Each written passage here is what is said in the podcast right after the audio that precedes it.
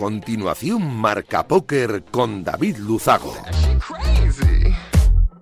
Bienvenidos locos de naipe, saludos de David Luzago, bienvenidos a un programa más, bienvenidos a Marca Póker, el único espacio de la radiodifusión española reservado para los amantes de la baraja. Domingo 16 de abril, este que acaba, programa 214, el que comienza. Voy a aprovechar para agradecer, como cada semana Radio marca la cesión de este gran espacio y, por supuesto, por hacerlo viable a nuestro sponsor, Winamax.es, la mejor plataforma para jugar al póker online de nuestro país. Nosotros, como cada domingo noche, vamos a intentar que los próximos 90 minutos les sirvan para evadirse un ratito de la situación actual y hacer un poco más ameno todo. Nos ponemos en breve con los titulares de un programa, como siempre, cargadito de historias, de noticias, de reflexiones, de actualidad y, por supuesto, de entrevistas. ¡Arrancamos!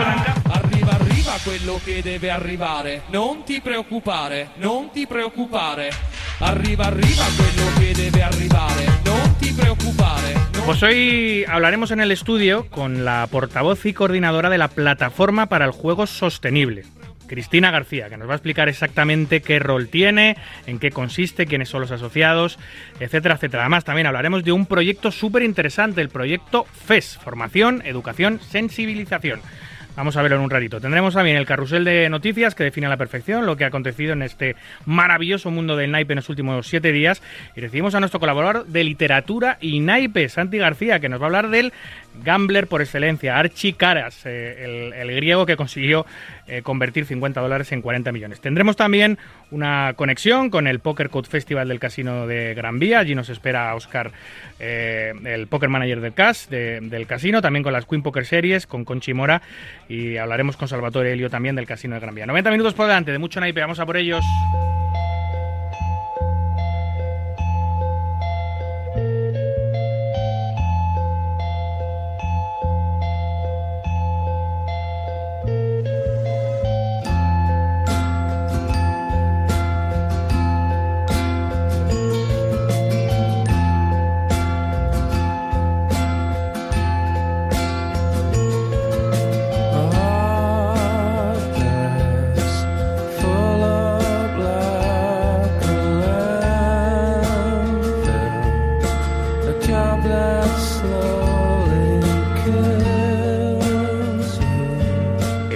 Marca Póker, el deporte del naipe en la radio del deporte. Síguenos en Twitter, arroba Marca Póker.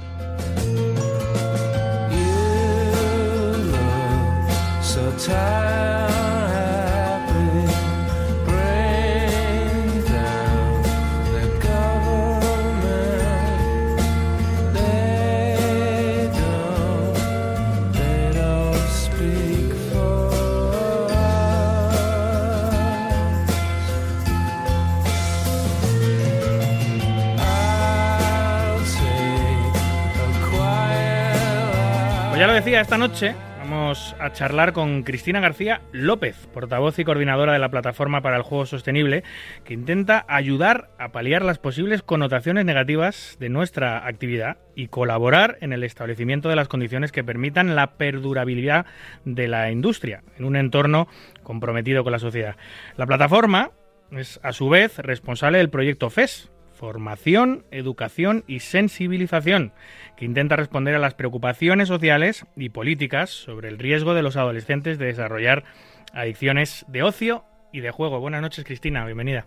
Muchas gracias, David. Buenas noches portavoz y coordinadora de la plataforma para el juego sostenible. Eh, muchos de nuestros oyentes y seguramente la gran mayoría de los jugadores de póker son grandes desconocedores de que esta plataforma existe y, eh, en qué consiste el rol de la plataforma. Pues mm, quizá a partir de esta entrevista, por la que tengo que dar las gracias obviamente, van a conocer un poquito más. De todas formas, en www.juegosostenible.es tienen muchísima más información. Bien, eh, la plataforma para el juego sostenible Sostenible es una iniciativa que va ya camino de los cuatro años, fue en septiembre del año 2019 cuando empezamos a andar, que es una asociación y está compuesta por eh, pues diversas empresas que operan e interactúan dentro del ámbito del sector del juego en España tanto en el ámbito del eh, juego presencial, si me apuras también alguna de ellas, con su expresión en el juego online. Eh, están los fabricantes, están los operadores, operadores de toda índole, eh, desde las máquinas de los bares de toda la vida hasta eh, los casinos, eh, los salones de juego, los bingos, incluso y dar las apuestas, porque tanto Reta como Quirol, los dos, las dos grandes casas de apuestas vascas, también están con nosotros desde el primer momento. Entonces dijéramos que cubrimos pues todo el espectro de lo que son las empresas, las entidades que forman parte del sector del juego en España, tanto desde el punto de vista de la fabricación, fabricación como luego en la operación. Ahora vamos sobre los, eh, asociados o, los, grupos de juego que, que, integran la plataforma. He visto que está Comar, que es la... Comar no. Pues he visto que Comar ha, por lo menos... Comar ha participado. Ha participado, ha participado exactamente. No está, ah, es, eh, está muy bien que, hagamos esta reflexión, mm. porque más allá de lo que son los miembros que tienen la, la calidad de membresía, ¿no? como de cualquier otra asociación que perteneces a ella, luego nuestra red de colaboradores es extensísima, porque cada vez que llegamos a una comunidad autónoma e implantamos el proyecto FES, pues las entidades de, de la zona o los operadores de la zona pueden participar también. Y Comar es colaborador nuestro en Andalucía. Entiendo que solo son cuatro años de trayectoria, por lo cual tenéis eh, mucha trayectoria por delante y cada año se irán uniendo muchas más empresas de juego que entiendo que, es lo que deben de hacer, ¿no? Estar en una plataforma para el juego sostenible, porque ahora mismo con la que nos está cayendo eh, hay que estar un poco protegidos, hay que estar un poco asociados y yo creo que esta plataforma pues tiene un rol fundamental en la industria del juego hoy en día. Sí, para que te des cuenta además de nuestra versatilidad, eh, ahora mismo eh, los asociados que están empezando a entrar tienen una configuración completamente diferente, porque si arrancamos solamente con empresas, ahora están empezando a entrar asociaciones. Hemos tenido que cambiar nuestros estatutos a principios de año porque eh, la Federación Andaluza eh, de Empresas, AMARE, eh, pidió eh, solicitó entrar porque bueno pues tenían claro que el trabajo que estábamos haciendo era un trabajo que había que apoyar y ellos querían impulsar y seguir apoyándolo y para, para que se siguiera extendiendo y amplificando en toda España. Y a raíz de ahí pues también están entrando asociaciones con lo cual ya dijéramos que nuestra capilaridad es muchísimo más importante. Y te pongo un pequeño ejemplo. En nuestra web tenemos una especie de contador de los empleos que generan las empresas que son miembros hasta ahora teníamos ese 65.000 como empleos que se eh, favorecen en, en, los lugares donde estas empresas operan y, y la incorporación de esta federación AMARE ha subido el marcador a 75.000. Entonces, de cara a la representatividad es muy importante. Qué bien. Ahora nos metemos un poco de lleno en la plataforma. Quería eh, preguntarte, porque he estado, he estado viendo em, eh, algunos de los premios que has recibido eh, por tu trayectoria. Para empezar, el premio J Digital, hace bien poquito, te lo dieron a la personalidad del sector. Estos son palabras mayores. La verdad es que sí. Y yo ese tipo de premios los recojo con muchísima responsabilidad y con muchísimo respeto. Porque, bueno, personalidad, pues es mucho trabajo y ya está. Que luego te lo quieren reconocer, pues evidentemente se da las gracias, porque además mm, venía de juego online y por nuestra actividad nosotros ahora mismo hemos estado casi más sentados en el juego presencial. Entonces ese reconocimiento de ese esfuerzo y de esos logros, pues evidentemente solamente nos tiene que llenar de alegría y, desde la humildad decir ese es el camino y hay que seguir por él. ¿Cuántos años llevas vinculada a la industria del juego y, y dónde? Llevo vinculada pues prácticamente toda mi vida laboral. De hecho, yo creo que, que, tengo un poco pues este síndrome de la caverna, ¿no? Que yo no sé si, si saliese fuera de aquí, pues pudiera de, reconocer como real el mundo que hay afuera. Eso siempre lo pienso yo también para, para mí, siempre digo lo mismo. Pues es así, empecé en el año 1997, prácticamente recién acabada la carrera. Yo soy licenciada en Derecho y bueno, pues he pasado eh, por casi todas las fases o todas las áreas en las que se puede trabajar en ese sector, eh, empezando pisando Y tú que tienes relación con mm. los casinos sabes qué significa eso. Y sobre todo sabes la riqueza de matices que te da el estar en la propia operación y hacer funciones pues a principio comerciales, luego pues también eh, desde el otro lado.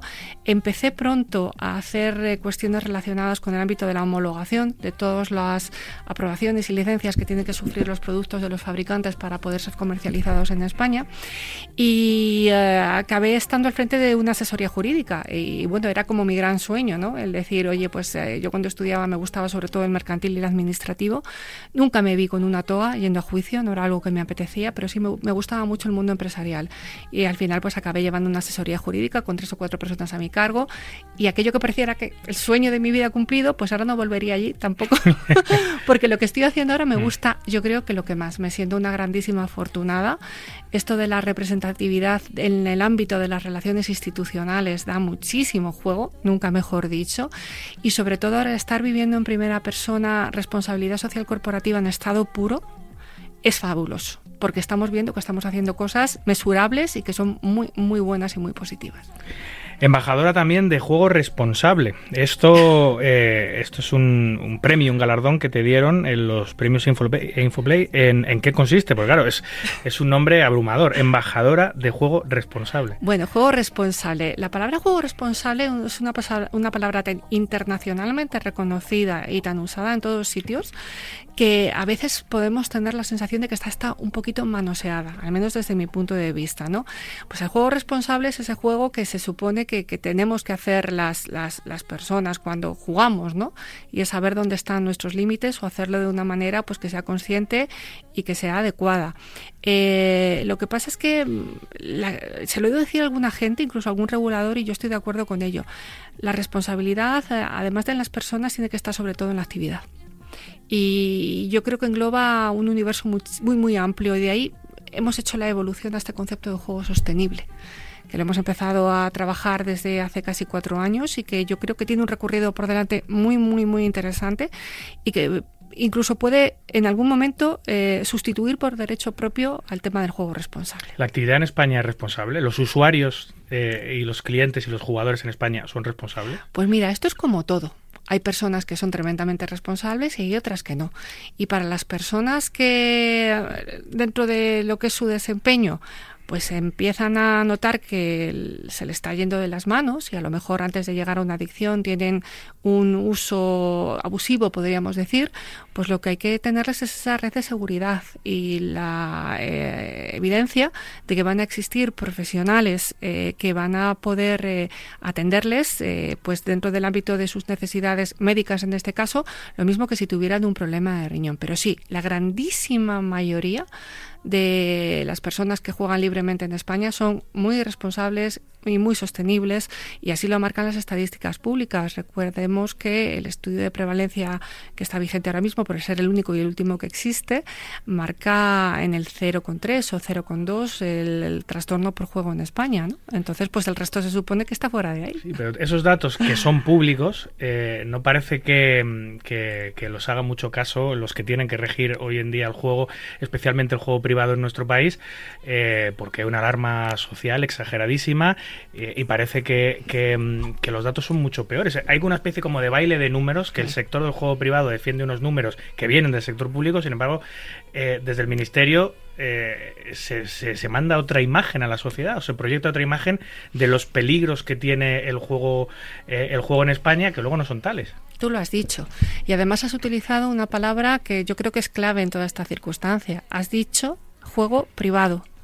Pero si tú te pones a mirar los estudios del Plan Nacional sobre Drogas eh, y ves cuáles son los consumos que los menores de edad, por ejemplo, dicen que hacen a propósito de juego, están todos en loterías y apuestas del Estado y en loterías instantáneas tipo rascas. Sí, en la 11. Correcto. Eh, pero es que si te vas a las personas que hacen eh, también un uso y que tienen problemas con el juego, pues también van exactamente a lo mismo. Y ese es el elefante en la habitación del que nadie habla. Y está ahí haciéndose publicidad a todas horas, sin ningún tipo de control de pues eh, horarios, eh, pudiendo llegar a todos los lugares con unas promesas estupendas de que es que esto es así, pues porque no nos, nos gusta, no tenemos sueños baratos, me parece que era uno de los muchos eslóganes que utilizan. Además, sponsorizando y patrocinando a la mayoría de las actividades deportivas, porque como el patrocinio... Cada semana hay uno nuevo. Claro, pero mm. es que ahí no pasa nada. Y justamente esos indicadores dicen lo mismo. Tuvimos, por suerte, y gracias al proyecto la ocasión de ir a contar todo esto a la Comisión Mixta Congreso-Senado para el estudio de los problemas de las adicciones el 6 de octubre. Luego te preguntaré sobre esa comparecencia. Exacto. Mm. Y bueno, pues eh, eh, es eh, algo que merece la pena destacar y poner delante de los ojos de sus señorías porque es una realidad indiscutible y es que solamente existe un juego malo, que es el privado. El resto es bueno. Bueno, y el resto de juegos que no están en el juego público, porque en el juego público has hablado de Selaya, has hablado de la 11, etcétera, etcétera. Si el juego público tuviese también la oportunidad de tener salas de póker online, eh, slots, eh, eh, apuestas deportivas, juegos de casino, sería el juego no estaría tan penalizado y tan perseguido como está. Está perseguido y penalizado precisamente porque está en el campo privado. Incluso llegados a ese punto habría que verlo, porque ya aparecería algún tipo de distinción adicional o postiza para distinguirlo. No lo sé. Yo creo que tiene que ver más que con la propia actividad la diferencia entre lo público y lo privado, porque te lanzo una pregunta. ¿Qué diferencia hay entre un rasca y una máquina? Si realmente lo que hay detrás son como la matemática del rodillito. no creo que sea tanto la actividad, sino quien la ejerce. Sin duda. Eh, secretaria general del Club de Convergentes. Eh, ¿De qué se trata? Eh, ¿Qué es el Club de Convergentes? Bueno, pues el Club de Convergentes fue un poco lo que le dio pie a que luego naciera la plataforma para el juego sostenible, fíjate. Y ya el club va camino de sus ocho añitos. Eh, el Club de Convergentes es la Asociación Española de Fabricantes de Máquinas y Sistemas de Juego. Eh, los proveedores, los que hacemos estas máquinas que te puedes encontrar desde un casino a un salón, a un bingo o a un bar, estamos asociados, pertenecemos a COE, además eh, somos muy activos dentro de, la gran casa de los empresarios en España. Y bueno, pues ese, lo del nombre de Club de Convergentes era un guiño a cosas que estaban pasando hace unos años, en el año 2015 más o menos. Eh, primero se hablaba mucho de convergencia online-offline. Tú eso lo recordarás cuando empezó el juego online, pero sobre todo también era una manera de reflejar que eh, entre nosotros, ser todos proveedores, fabricantes, somos competencia, pero teníamos el reto de encontrar lugares comunes para lucharlos de manera conjunta. Y por eso lo de Club de Convergentes. Queríamos dar una imagen fresca, diferente, que no tuviera la palabra juego, eh, pero que al mismo tiempo denotase, pues eso, una amplitud de miras distinta a todo lo que había pasado hasta ahora. Tenemos un logo muy chulo y además las primeras veces que fuimos a COE y empezamos a darnos a conocer, nos llegaron a preguntar por aquello de Convergentes si éramos un partido político. pero no, no, lo somos. El, nombre tiene muchas interpretaciones. El, logo será chulo, el nombre es chulísimo también. el nombre, eh, la verdad ¿qué piensas? ¿Es un club, eh, parece un club como secreto o algo así? Es, tiene, un, tiene un nombre bastante, bastante interesante. Eh, volviendo a la plataforma para el juego responsable, me gustaría preguntarte cómo... Sostenible. Eh, perdón, sostenible. Si es que nos pasa a todos, te lo digo en serio. Me gustaría preguntarte cómo se origina, de dónde surge la idea, quién la pone en marcha, cómo llegas tú a la plataforma. Bueno, yo llego a la plataforma, dijéramos que por contagio, porque ya estaba de secretaria general del Club de Convergentes y como la iniciativa surge de algunos de los fabricantes que forman parte del Club de Convergentes, pues a, raíz de ahí empezamos a, justo hace cuatro años ahora, Date cuenta que hace cuatro años estábamos absolutamente inmersos en toda esta tormenta perfecta a propósito de eh, punto de mira y el escrutinio político, social, periodístico y a todos los niveles con respecto de la actividad de juego. Eh, y estas empresas tenían la sensación eh, de que se podían hacer más cosas de las que se estaban haciendo hasta ese momento no intentando rivalizar con ningún tipo de las asociaciones que hasta ese momento existían, que cada una tenía su papel y estaban haciendo su trabajo lo mejor que podían, sino buscando otras áreas de actuación, para en esas áreas empezar a eh, pues ver eh, caminos inexplorados que quizás nos podían llevar a, circunstancias o a situaciones que no conocíamos, pero que si no las andábamos, desde luego, no íbamos a saber eh, hasta qué lugar o hasta qué punto éramos capaces de, llegar a buen puerto. Eh, de hecho, comenzó como un grupo de trabajo de Club de Convergentes, porque como teníamos una serie de ideas, pero no teníamos demasiado claro eh, si las íbamos a poder conseguir o no, pues dijimos, antes de hacer el esfuerzo asociativo de crear una nueva entidad con personalidad jurídica, etcétera, etcétera, vamos a ver hasta dónde somos capaces de, ir. Bueno, no, llegó ni un año cuando ya nos dimos cuenta que sí era cierto que necesitábamos una propia entidad jurídica propia. Em, al principio, además, Club de Convergentes es bastante estricto en su membresía tienes que ser fabricante, tener licencia de fabricante para poder entrar. Si no, no es tu liga. Entra en otra que de operadores hay muchísimas asociaciones. Sin embargo, la plataforma sí se planteaba como algo muchísimo más abierto, porque evidentemente el discurso de los fabricantes quedaba corto. Si queríamos llegar al ámbito 360 de lo que es el juego, había que incluir operadores y además de todos los segmentos de operación. Y entonces pues empezaron a entrar todos estos operadores, todos los segmentos o subsectores del juego que te he comentado. ¿Quiénes están dentro hoy, por hoy? ¿Quiénes son los...? Pues mira, eh, no me quiero dejar a nadie fuera porque ya somos muchos, ¿vale? En la página web nuestra está están todos, ¿vale? Pero te puedo decir pues que están empresas de primerísimo orden en España, tanto a nivel de la operación, a todos los subsectores, pasando desde los casinos para llegar hasta las máquinas del bar y entre medias los salones, los bingos eh, y luego pues operadores de apuestas, los grandes fabricantes, eh, somos muchos, con lo cual prefiero sin tener un listado delante no hacer ninguna enumeración porque me voy a dejar a alguien y luego eso queda fatal. Eh, cuatro años de, camino, que es relativamente poco. acaba de empezar el proyecto, la plataforma. Con una pandemia de por medio. Y con la pandemia de por medio encima. Bueno, la pandemia em, hizo que hubiese una segunda juventud, al menos en el sector nuestro, en el póker online. Eh, en el póker en vivo, obviamente no, porque todo se paró, eh, eh, pero el póker online creció muchísimo. Yo creo que el juego en general creció mucho, a pesar de que, de que, mm, de que, de que la gente estaba encerrada en casa.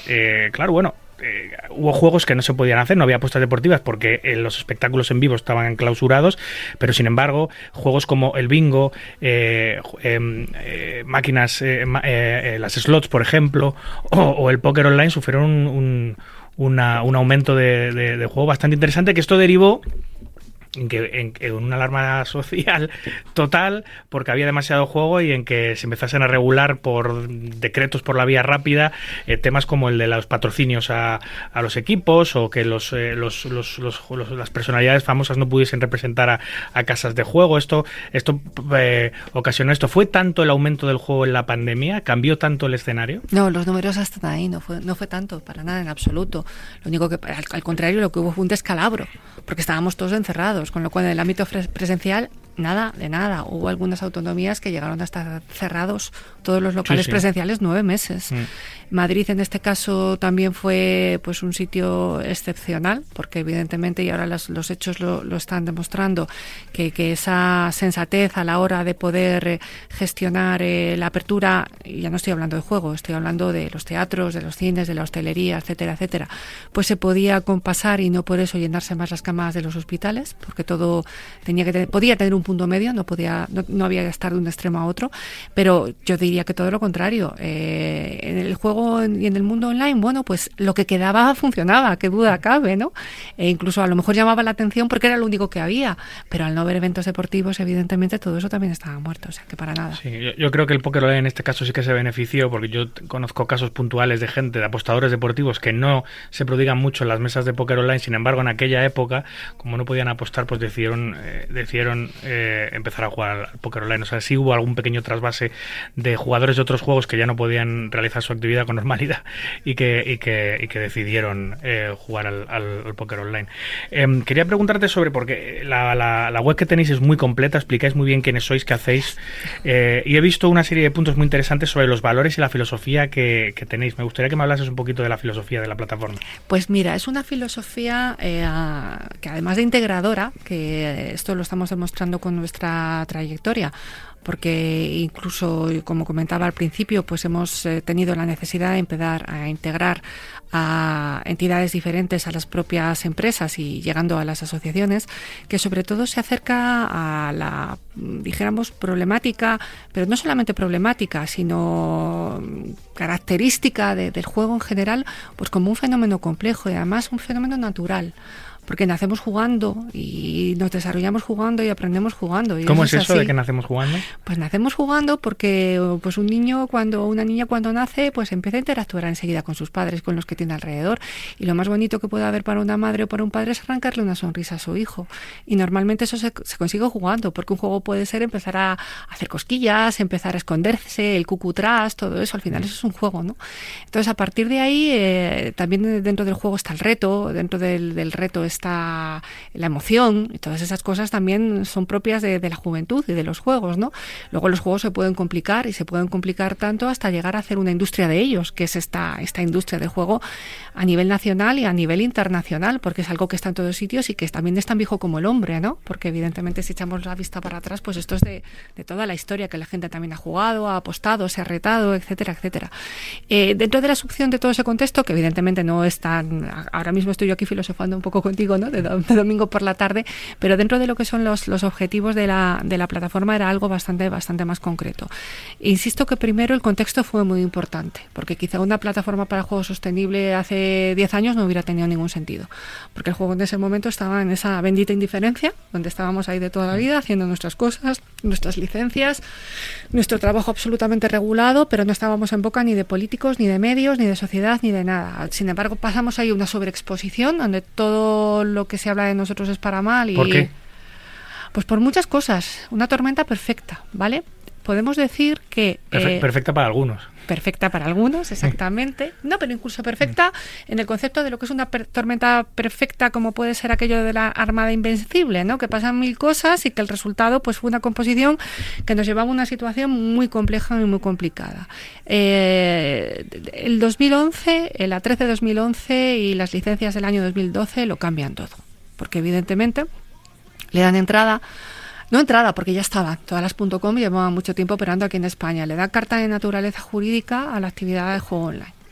Y a partir de ahí, pues se establece un código de autorregulación publicitaria por el cual también de entrada puedes empezarte a hacer publicidad. Y la publicidad empieza a aumentar y a crecer y a crecer y a crecer. Y eh, este código de autorregulación, dijéramos que con el paso del tiempo, pues eh, quizá porque somos latinos o quizá porque tenemos otra manera de hacer las cosas, pero empieza a tener como flecos y empiezan a aparecer circunstancias pues como ya demasiado expuestas o demasiado presentes y a lo mejor pues unos ámbitos determinados. Luego llega la parte política. Eh, meterse con nosotros es muy fácil, es muy barato porque a lo mejor puede haber otro tipo de actividades con las que te metes y te sale gente enseguida defendiéndola, pero aquí... Y, y muy populista. Y, eh, pues ahí es donde voy. Yo estoy intentando ser muy prudente, pero me encanta que tú me estés dando ahí cuerdecita para que yo diga cosas un poco más reales, porque realmente tampoco estamos exagerando nada. Y a partir de ahí, pues eh, también determinadas eh, posiciones políticas empiezan a meternos en sus programas electorales. Y no para decir como de la industria del videojuego, que está tremendamente próxima a la nuestra, eh, es que eso hay que fomentarla, es que hay que apoyarla, que por supuesto que sí, eh, en ese sentido no tengo nada en contra, sino todo lo contrario, eh, pues hay que cerrarlos, hay que ponerles cordones sanitarios, hay que alejarles de eh, nuestros barrios, hay que poner distancias a colegios, eh, entonces ya tenemos discurso político que por supuesto tiene su reflejo en el mundo periodístico o de las noticias, la cuestión eh, publicitaria y todo ello tiene un reflejo social pues un caldo de cultivo de una tormenta perfecta en el que ocurren muchas, muchas cosas. Eh, y además que empiezan a tener un recorrido a nivel legal. A nivel nacional, eh, sabes que el regulador es la Dirección General de Ordenación del Juego, pero a nivel presencial son 17 más 2 porque son competencias transferidas a cada una de las comunidades autónomas. Y ese discurso llega a los parlamentos autonómicos y llega también a los ayuntamientos. Entonces, pues, tortas por todos los sitios y decir, pero ¿qué está pasando? ¿Cómo podemos hacer? Pues, ¿qué podemos hacer? Primero, creernos nosotros mismos que somos una industria seria y actuar como tal. No nos lo creíamos antes. Sí, yo no digo que no, pero en ese momento había que creérselo mm. más todavía y sobre todo había que hacer alarde eh, y expresión real de ese convencimiento para demostrar que era un convencimiento real. Partiendo por dónde, ya entramos en la filosofía o uno de los puntos de la filosofía de la plataforma para el juego sostenible, que absolutamente todos los locales de juego tuvieran un eh, control de acceso para que nunca pudiera haber un menor de edad dentro de ellos. ¿Por qué? Porque en el ámbito de los menores de edad no hablamos ni de juego responsable ni de juego sostenible en lo que respecta a nuestra actividad no existe, no se puede jugar, punto. Un menor de edad no puede acceder a ningún tipo de juego, ni público ni privado. Porque sí. nosotros tenemos controles de acceso, pero yo veo un montón de kioscos de la lo, 11 decir, o veo un montón. No, mucho menos no. Mm. Tú dime qué control ninguno, férreo hay, ninguno, ninguno. como tenemos nosotros si, en el juego público. La, hay, se deja a la buena voluntad de la persona que esté dentro del kiosco el hecho de venderle o no un rasca, por ejemplo, a una persona que es sospechosa de ser menor. Eso ya queda a juicio del vendedor y generalmente su juicio es yo le vendo el rasca. O los, o, lo, o los autoprohibidos, exactamente sí, igual, igual, igual, igual, absolutamente nada. Claro, luego ganan y luego no se les pagan los premios, obviamente, si es que todo va de la mano. Entonces, ese era el primer ejercicio. Primero, controles de acceso absolutamente férreos en los establecimientos de juego. Pero a mayores había que hacer otras cosas. Ahora mismo todos tenemos que ser sostenibles. Agenda 2030, sostenibilidad, es lo que lo impregna absolutamente todo. Bien, pues íbamos a empezar a hacer actuaciones reales, mesurables, de responsabilidad social corporativa y empezar a dar o entregar un poco a la sociedad parte de lo que nosotros también estábamos recibiendo a propósito de nuestra actividad legal. Y a partir de ahí, pues impregnados en saber, en conocer, en buscar la evidencia científica, la mejor manera de quitarle el discurso a un populista es ponerle los datos delante. Contra el relato, el dato. Y empezar a ver cuál era exactamente el índice de trastorno por juego en España y sobre todo empezar a ver cuál era el consejo de los especialistas para paliar y llevar al menor número posible el ya bajo índice de trastorno por juego en España. Explorar todos esos caminos y ver hacia dónde nos llevan. Eh, qué complicado. Pues sí, y por eso estamos haciendo cada vez más cosas, porque no solamente estamos haciendo el proyecto FES, que luego entraremos en él para mm. contarte con todo detalle. Para hacerte un, un, ejemplo, a finales de enero hemos firmado en la sede de la COE un convenio de colaboración con CONACE. ¿Qué es CONACE? CONACE es el gran empleador de la discapacidad en España. Lo que pasa es que no se le conoce tanto porque no tiene, no tiene una lotería, ¿vale? Pero eh, existen muchísimos discapacitados en España más allá de los problemas de visuales, ¿no? Y todos están integrados dentro de estos centros especiales de empleo. Nosotros hemos firmado un convenio con ellos eh, de la mano tanto del Club de Convergentes como de la Plataforma para Juego Sostenible para dos cuestiones. Primero, para poner dentro de nuestras empresas que al final es toda la red de juego privado en España por vía directa o por vía indirecta de conexión, eh, que existen unos centros especiales de empleo que ofrecen trabajo de personas con discapacidad, alguien de una silla de ruedas, que le falta un miembro, que ha tenido algún tipo de problema cerebral y no ha quedado como estaba, pero sigue siendo perfectamente eh, válido para trabajar, con un objetivo de mil empleos en dos, años. Y luego, por otro lado, eh, las personas que pasan mucho tiempo delante de pantallas por un problema de discapacidad, a lo mejor tienen más posibilidades de ya no digo una adicción, pero al menos un mal uso, ¿vale? O pues un abuso, más que mal uso, incluso abuso. Pues vamos a hacer una pata específica del proyecto FES para ellos, ¿vale? Para que a través de los formadores de eh, la red de CONACE, que es gente que les asesora, que les forma, que les ayuda, pues estos formadores tengan también integrado conocimientos de esta campaña de prevención que a su vez pueda trasladar a todos estos trabajadores y ya en el ámbito de los mayores de edad lo cual es también una experiencia absolutamente novedosa. Eh, qué interesante. Para conseguir todos estos objetivos que se marca la plataforma, que tiene, que tendrá, bueno, pues tenéis que tener, entiendo, unas líneas estratégicas eh, de acción eh, y, tendréis que intentar utilizarlas para, para llegar a ellos. ¿Cuáles son? Porque he visto que tenéis muchos. Sí, bueno, es, es un poco lo que te vengo desgranando hasta ahora. Las líneas de actuación eh, están marcadas a propósito de, estos ejes que te estoy comentando. El eje de los menores de edad a través del proyecto FES de la formación de la educación y la sensibilización. Ahora el eje de la discapacidad. Eh, también quizá otra pata que vamos a empezar, otra línea estratégica que vamos a empezar a trabajar en breve es el ámbito de la integridad deportiva, que aunque evidentemente las grandes entidades deportivas de España están haciendo un grandísimo trabajo, pero desde el sector de juego también se puede apoyar, porque como ya tenemos un discurso muy bien establecido con los menores a través del proyecto FES, eh, pues ahora también es muy fácil volver a eh, incluir dentro de nuestro discurso pues este aviso, sobre todo a lo que son las categorías inferiores, de que cuando pues este chavalito que está jugando en un equipo pequeñito le llega a alguien y le dice, oye, mira, déjate marcar este gol y te llevas 300 euros. Pues no es un señor caritativo que va por ahí intentando que tenga una fiesta con sus amigos, sino que detrás de todo eso hay una actividad que está repudiada y que no se debe hacer porque es ilegal.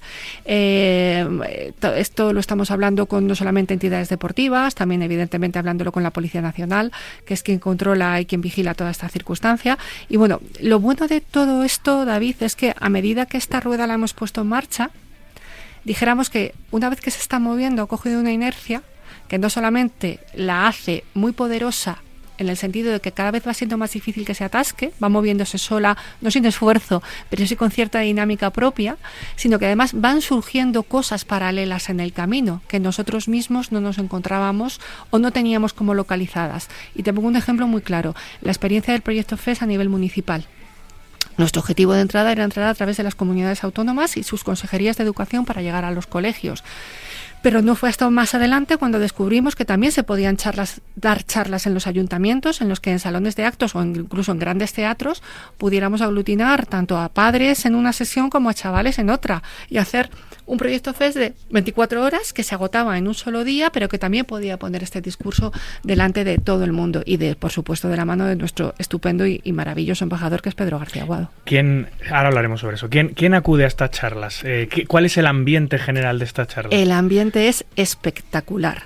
Te puedo decir que tanto a nivel autonómico, por ejemplo, la experiencia de Ceuta o de Melilla en el Teatro Cursal y en el Teatro del Rebellín, con 700, 750 chavales allí metidos, rugiendo como si aquello fuera un concierto y escuchando pues todo lo que había que decirles a propósito de un uso adecuado de las nuevas tecnologías y de una manera de, intentarles fomentar los hábitos de vida saludables, pues eh, espectacular. Y luego es que a veces llegan demasiado motivados. Menos mal que Pedro ahí es como una especie de que primero les, les, les da primero les da pues esa adrenalina que ellos necesitan y luego les calma porque hasta que no los tiene calmados no pueden no pueden eh, ser permeables a recibir todos esos mensajes que, que se les están dando.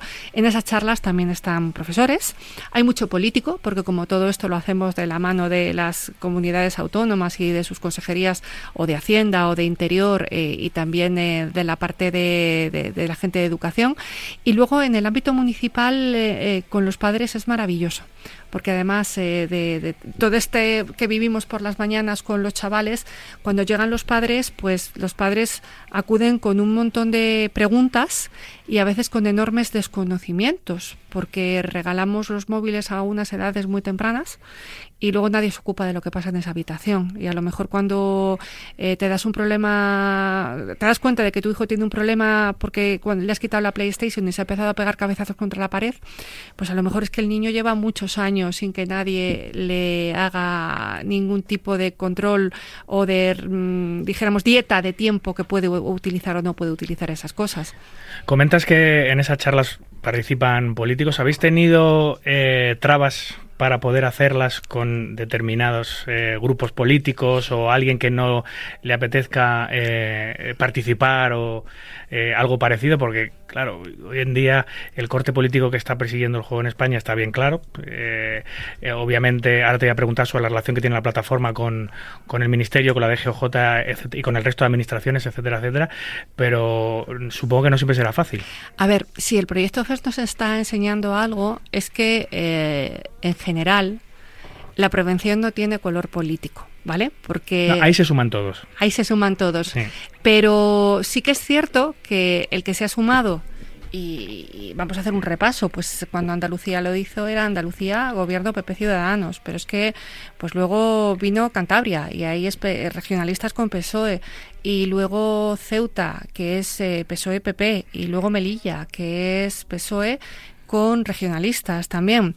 Eh, y luego del ámbito Madrid, acabamos de arrancar ahora mismo, lo que pasa es que Madrid lo hemos hecho con, eh, para empezar, Madrid es tan grande que hay que trocearlo para poderlo asumir entero, con eh, la Asociación de Centros de Enseñanza Privados Concertados. y entonces, pues, bueno, son 80.000 alumnos y 100 colegios, con lo cual tampoco es poco, ¿no? Madrid a, todos los niveles es, es tremendo. a nivel ayuntamientos, pues, donde estuvimos en el mes de enero en Alcañiz, es un ayuntamiento de PSOE Izquierda Unida. Te quiero decir, en ese sentido es todo el espectro político y de verdad que el aprecio eh, porque eso lo hacemos sin coste. Esto es responsabilidad social corporativa pura y dura. El aprecio y el reconocimiento por todas las personas que se han visto implicadas en ellos es fundamental. ¿Qué es lo que ocurre? Que el que no está en la foto, aunque sea del mismo partido, pues empieza a dar caña, ¿no? A través de Internet, Twitter... no se discrimina a nadie eh, a la hora de estar a uno en la foto. si no están en la foto es porque no quieren. Esa es una de las cosas que al final los, los valientes de cualquier color político que han respondido a todos estos ataques han dicho, primero, no estuviste aquí, no sabes de qué va. Segundo, moléstate en preguntar de qué va esto y se te va a explicar eh, de la A a la Z, porque esto es así.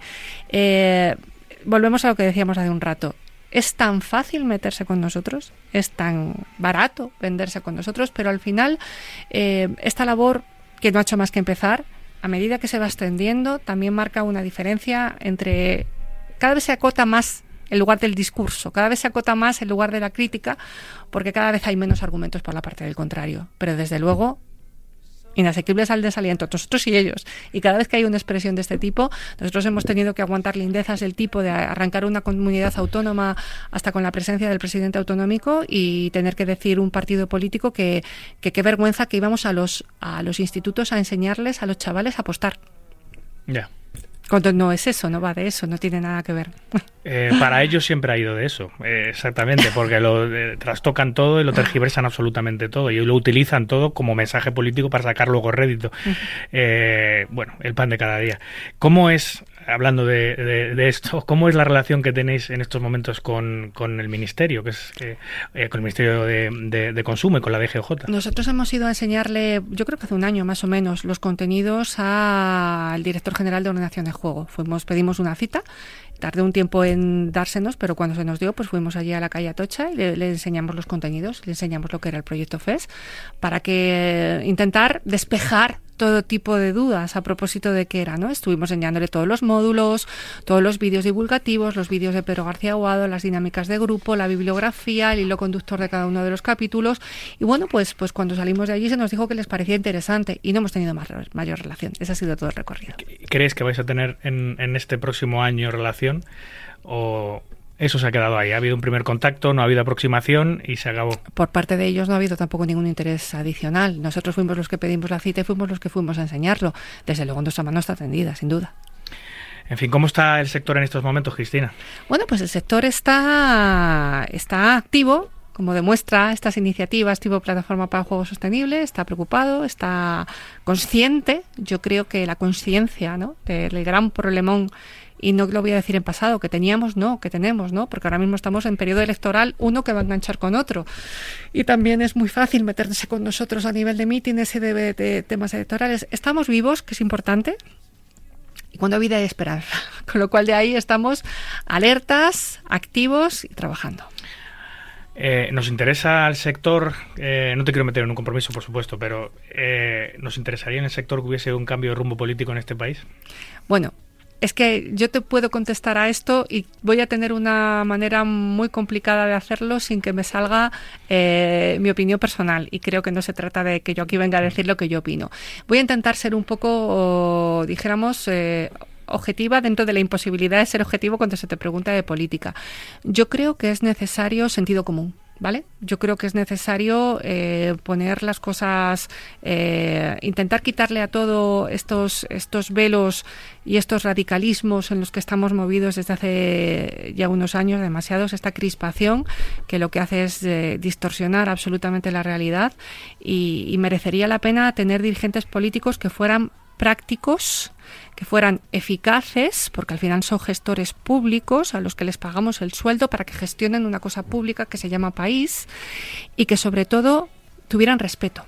Y me refiero al respeto que tenemos las personas a, dentro de lo que marca eh, los escenarios y las posibilidades que marca el Estado del Derecho y, y pues el país democrático en el que estamos, poder hacer lo que quieran dentro de su concepto, su esencia de personas sanas, de personas mayores de edad, de personas sensatas y que pueden hacer lo que quieran. Y ya no solamente estoy hablando del derecho a jugar, estoy hablando del derecho a tener una empresa, el derecho a subir tu persiana todos los días y poder tener tu negocio, el derecho a irte de vacaciones, el derecho a que las cosas tengan un precio razonable.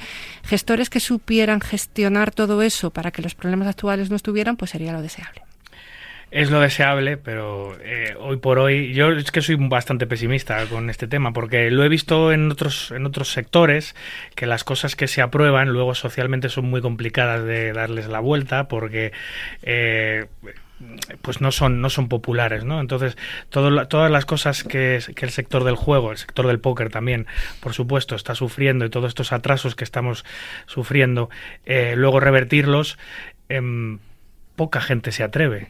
Entonces, al final, en, en, nuestro mundo siempre decimos, que te lo comentaba antes, virgencita, que me quede como estoy, eh, porque esto puede ir a peor también. Bueno, puede ir a peor. Es que yo no sé en el ámbito del juego online qué más se puede hacer, sinceramente, porque el rodillo regulatorio mm. y el rodillo legal de los últimos tiempos da muy poco lugar a... Pues sí, la, la, imaginación, desde luego, puede ir todavía más allá. Mira, vamos a pensar en modo americano. ¿Qué está pasando ahora mismo en América con el juego online, con el mundo de las apuestas, etcétera, etcétera? Eh, de una prohibición absoluta, y de un mercado pues eh, extraño, ilegal, que se cerraba, el Black Friday y todo eso, pues ahora está viviendo un momento muy espectacular, diría, ¿no? Y con una serie de, posibilidades y con una serie de, pues eso, que está haciendo un mercado floreciente pues eso también tendrá su curva, ¿no? Tendrá su proceso y tendrá su, su estado de madurez y, veremos a ver qué pasa luego. Eh, vamos a ser optimistas. Eh, a veces eh, los grandes titulares de las grandes leyes se pueden mantener, pero como se suele decir, el diablo está en los detalles. A lo mejor arreglándose cuatro detalles, pues la cosa empieza a pintar mejor. Desde luego a nosotros como industria, lo que nos toca es trabajar para que esos cuatro o cuarenta detalles con los políticos que vengan, sean los mismos o sean otros, empiecen a mejorar. Sin duda, siempre hay que estar listo y preparado. Eh, quería volver al proyecto FES y quería preguntarte sobre, sobre el rol, aunque ya hemos hablado un poquito, de mm, qué rol tiene Pedro García Aguado, que es, eh, todos sabemos, es exjugador de waterpolo, eh, olímpico español, ha sido y es presentador de televisión, saltó a la popularidad en la tele por ser el hermano mayor, este mm. programa que que rompió todos los récords y que era tan seguido, bueno, pues él era eh, la persona que conducía a, estos adolescentes o estos, estos niños que no tienden a normas o que le tienen dificultad para, para llevarlas. ¿Qué rol tiene? ¿Cómo llega Pedro a, la... porque a mí me ha sorprendido mucho. Yo desconocía que él era, no sé si es embajador o qué Es el embajador, es el embajador. ¿Cómo llega él y, cuál es el rol exactamente que tiene Pedro dentro de, del pues, proyecto? Pues te lo cuento, pero si me permites, em, eh, también cuando termine de contártelo, me tienes que dejar un momento para explicar exactamente qué es el proyecto FES, porque estamos dando muchas cosas por sí, Te, lo iba, a preguntar. te lo iba a preguntar fenomenal, vale. Pues mira, a Pedro nosotros llegamos en el año 2019, cuando Pedro es el director de Juventud de la Comunidad de Madrid.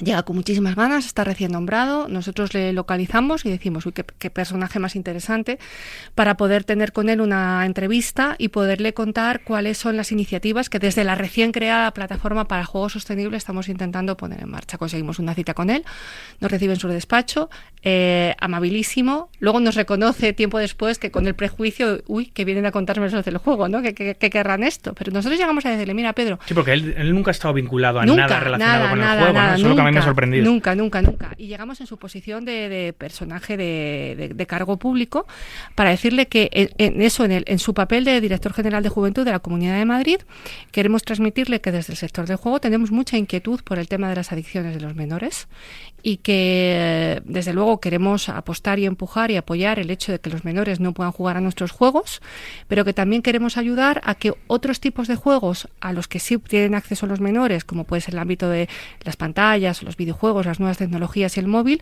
pues que hagan un uso adecuado y que no acabe siendo un problema. Y, bueno, pues eh, en esta primera entrevista algo de nuestro discurso les debe, debe convencer porque seguimos viéndonos y seguimos aportándole datos, información. Él simplemente necesitaba saber, necesitaba contextualizar para saber exactamente qué era, cómo podíamos eh, eh, poner en marcha esas buenas ideas que nosotros le íbamos ofreciendo.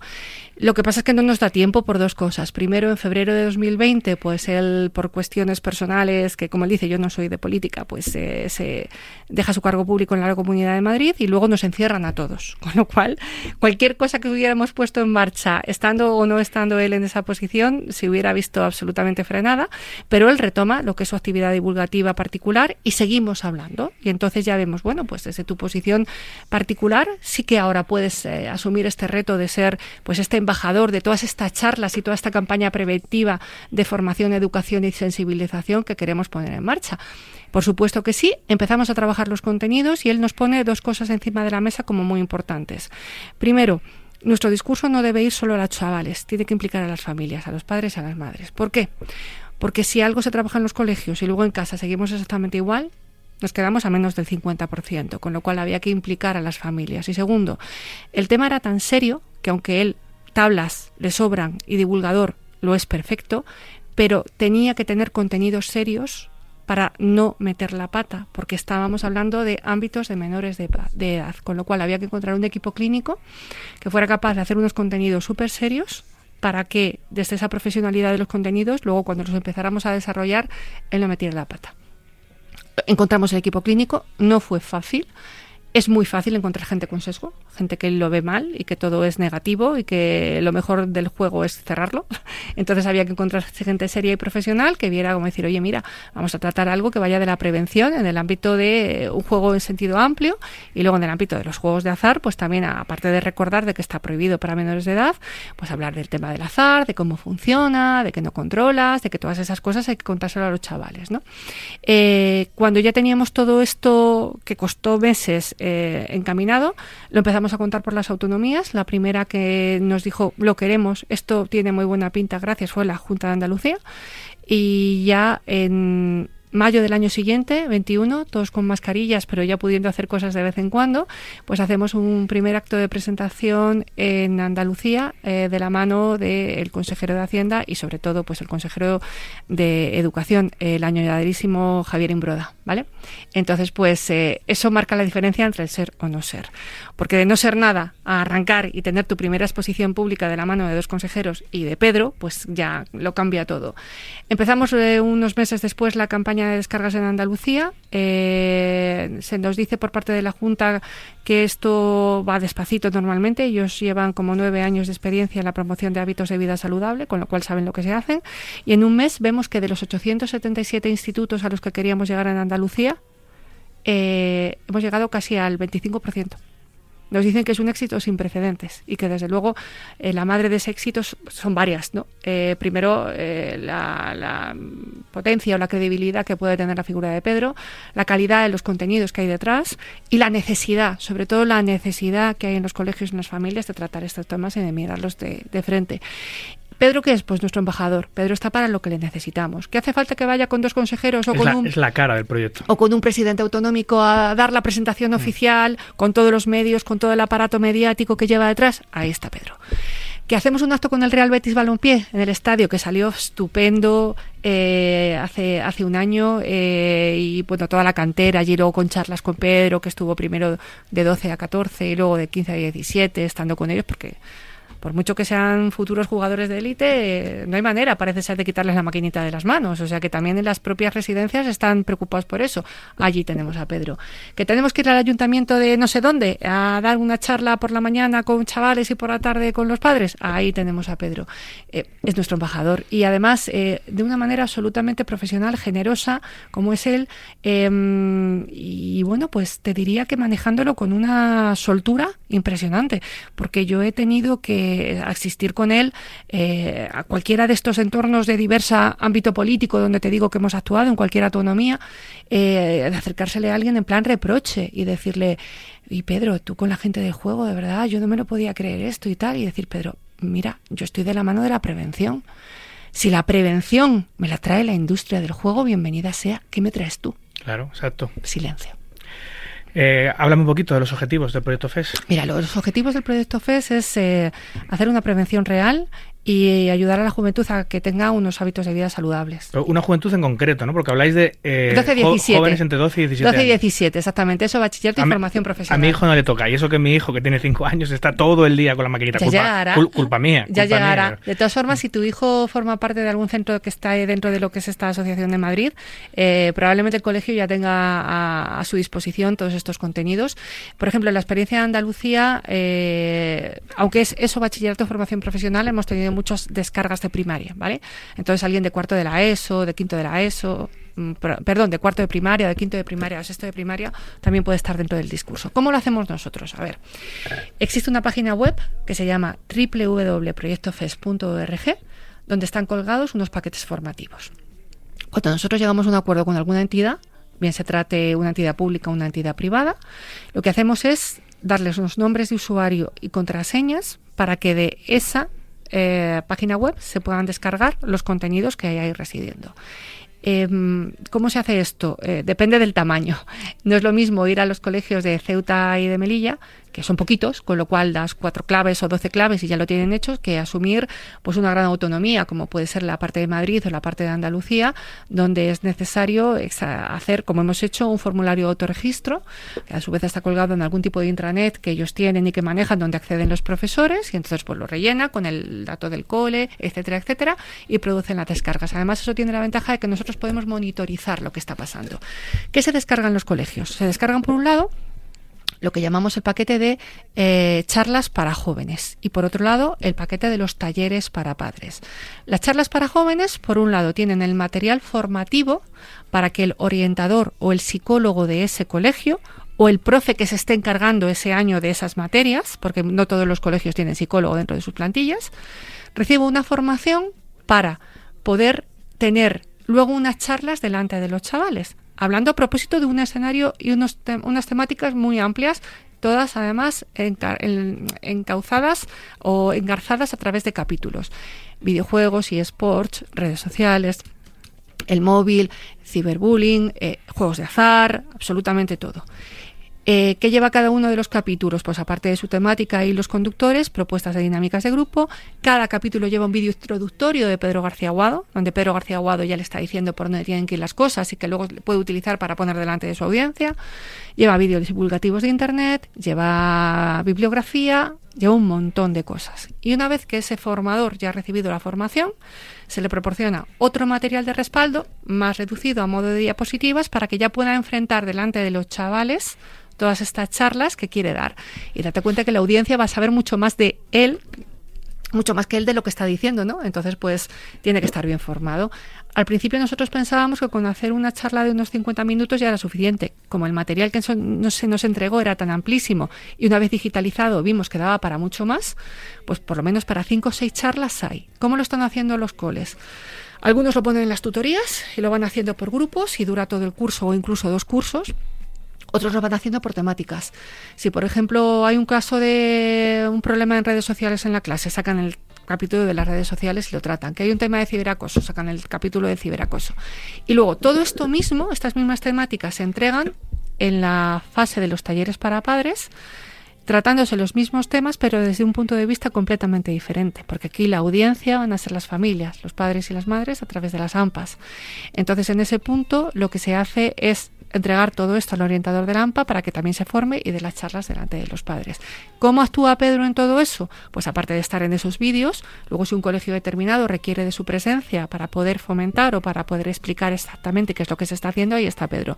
Te pongo un ejemplo de dos cosas que van a pasar. Este día 20, o sea, la semana que viene, pues tenemos un acto muy bonito aquí con estos colegios privados y concertados en la Comunidad de Madrid donde Pedro pues va a intervenir en lo que es el aniversario de esta entidad y ya un poco pues también va a explicar eh, brevemente pues que existe ya este recurso puesto en los colegios para llamar la atención y que comiencen las descargas. Por ejemplo, el 30 de septiembre tenemos un acto en el Palacio Escauduna de Bilbao, 2000, casi 2.200 plazas de aforo, donde a través de y de la mano de la Asociación Vasca de Familias Numerosas pues vamos a tener primero una charla delante de un montón de chavales y luego otra esa misma charla pero para padres pues en este mismo contexto texto, O sea, todo va surgiendo a medida que lo vamos necesitando. Eh, ¿Estos colegios cómo, cómo ponen en marcha la, estas charlas? ¿Cómo optan a tenerlas? Porque entiendo que no tenéis tiempo material para dar una charla en todos los colegios. Porque, Claro, eh, no tenemos tiempo material y por eso el que lo tuviéramos que enlatar por culpa de la pandemia fue fabuloso porque las charlas es de autoconsumo el orientador o el formador del cole se forma con estos paquetes formativos que nosotros les damos.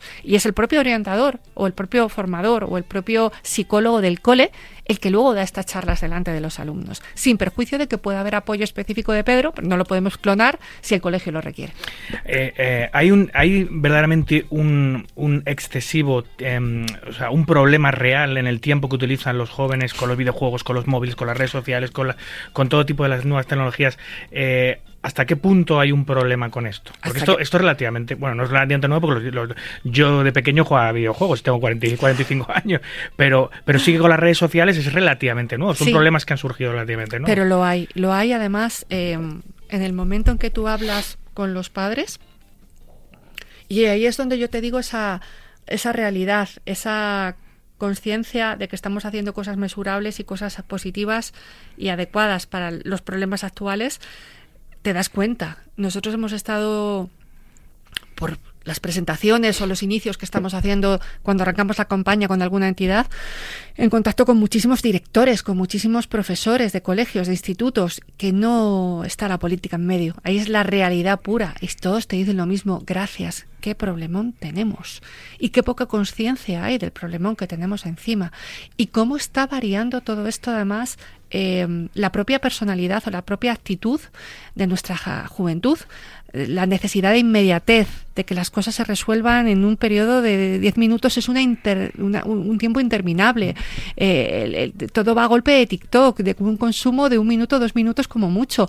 En el propio fútbol tenéis el problema, la gran, eh, el gran reto de poder atraer ahora mismo, creo, a gente joven que sea capaz de estar 45 minutos más 45 minutos delante de un partido cuando están acostumbrados a que 10 minutos es una eternidad. es que no me da la vida. Está cambiando todo. Está cambiando todo y todo está cambiando dentro de ese contexto. me comentaba un amigo, y es verdad, me contó un amigo, yo las películas eh, ya no las veo enteras. Yo las partes, hay algunas partes que las paso a velocidad rápida porque porque no me estimulan. Es decir, yo cuando hay alguna parte que no me interesa, yo ya sé lo que va a pasar. Eh, hay una batalla, hay una pelea. Pues la pelea yo sé que hay dos tíos que se pelean y punto. Ya no lo consumo, ya le doy, le, doy rápido al botón para, para que acabe antes, porque lo que quiero es que acabe la película y seguir consumiendo otra cosa. Y como nos hemos generado como una necesidad eh, bestial, que esto no existía antes, yo lo veo, ¿no? y yo lo veo en mi hijo también, y lo veo en mí mismo, ¿no? La necesidad de pasar un vídeo y otro y otro y que no te sacia y no te sacia nunca. Eh, esto, esto no tiene pinta de que vaya a parar nunca. Pues es que además el contexto no es ese. El otro día me decían una frase que yo no sé si es cierta, una anécdota, pero, pero que es muy buena. Me decían, ¿tú sabes quién dice Netflix que es su mayor enemigo? no son las otras entidades eh, de, que hacen la misma actividad de plataforma que ellos. Su gran enemigo es que la gente tiene que dormir. Vaya, en las ocho horas de sueño de cada persona, el tercio de el tercio que pasamos durmiendo es el mayor. Yo no te digo ni comer, porque comer puedes comer delante de él. Sí, sí, bueno, eh, de hecho eh, muchos lo hacemos. Es decir, yo tengo, yo intento eh, dejar el móvil, obviamente cuando tienes una comida con, con, gente no, pero en casa que estás comiendo muchas veces ese tiempo que estás comiendo también lo estás utilizando para ver las redes sociales porque porque es el tiempo que tienes, ¿no? Porque el resto del tiempo lo estás utilizando para trabajar o para otras cosas. Entonces, en el momento de la comida dices, bueno, no quiero tomar, no quiero tocar el móvil, pero lo toco, porque eh, es, el, es el momento que tengo para mi móvil. O antes de acostarte, que no deberíamos hacerlo porque debemos acostarnos con la mente un poco más despejada, pues es el momento que tenemos y lo hacemos. Eh, somos eh, víctimas de la tecnología. Y en el, en el proyecto FES ahí se da bastante caña. ¿Por qué? Porque realmente los niños aprenden por imitación. Y tú no puedes pretender que tu hijo haga un uso responsable y adecuado del móvil cuando tú, y en tono, en mea culpa, mm. estás comiendo y estás mirando a ver si te ha entrado un email porque estás esperando que no sé qué y, te llaman la atención tus propios hijos y te dicen, a ver, ¿tú estás metida con el FES aquí? los míos ya son un poco más mayores y son muy críticos, ¿no? Aparte que fueron mis primeros conejillos de India, porque fueron los que yo les pasaba para que me dijeran tal y se ponían como nerviosos. Pero claro, eh, hay que dar ejemplo. Qué hay difícil, que hacerlo qué difícil es dar ejemplo a veces, ¿eh? Eh, es complicado, pero hay que hacerlo. Pues es la única manera. Eh, comentáis que hay una necesidad eh, existente real de educar para elegir con responsabilidad y sensatez. elegir no por imposición, sino por elección. Sí, ese es el gran reto, porque por imposición, pues eliges el tiempo que dura que te vas de casa. Yo recuerdo, todos los hemos hecho, ¿no? En casa te prohibían cualquier cosa y tú eras súper bueno, tal, salías, dabas la media vuelta a la esquina y o si no te dejaban llevar falda corta te la subía más, o si no te dejaban tener el pelo no sé cómo, pues te despeinabas y todas esas cosas. Eh, el convencimiento, el convencimiento es la manera de la elección serena y responsable de alguien que se ha dado cuenta de que realmente eso es lo que le conviene y eso es lo que tiene que hacer. Y ese es el gran reto, convencer. Eh, hemos empezado hablando de premios, eh, tus premios a título personal. Voy a acabar eh, también hablando de premios porque el proyecto FES también ha ganado la mejor iniciativa institucional del año en los premios Azar hace bien poco. Sí, el año pasado. Mm. Agradecer además pues esta, pues esta, este reconocimiento, ¿no? Y, bueno, pues los premios, todo el mundo dice, ah, bueno, los premios no son importantes, no sé qué tal. los premios están bien, te gusta. claro que sí. Además, y reconocen y reconocen, y, reconocen una labor y te animan a seguir haciéndolo bien. Entonces, bueno, pues, pues fue además un acto pues muy bien conducido, muy bonito, como siempre lo hacen. Y, y la verdad es que es, pues, es, es, estupendo. Y nosotros lo que queremos seguir trabajando es para hacer las cosas muy bien, que sean mesurables, que sean medibles, que sean positivas. Y si luego en el camino caen premios y siguen cayendo, pues fenomenal también. Cristina García, portavoz y coordinadora de la Plataforma para el Juego Sostenible, eh, muchísimas gracias, ha sido un placer. Muchas gracias a ti.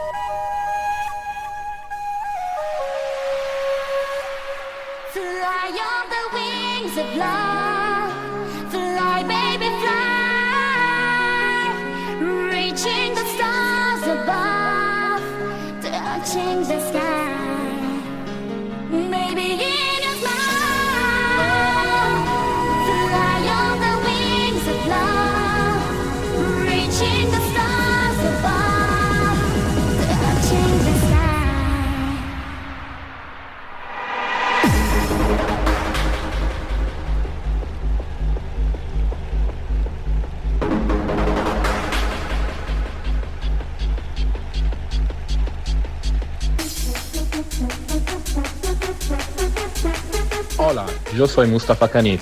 Yo también escucho todo lo que pasa en el mundo del póker en Marca Póker.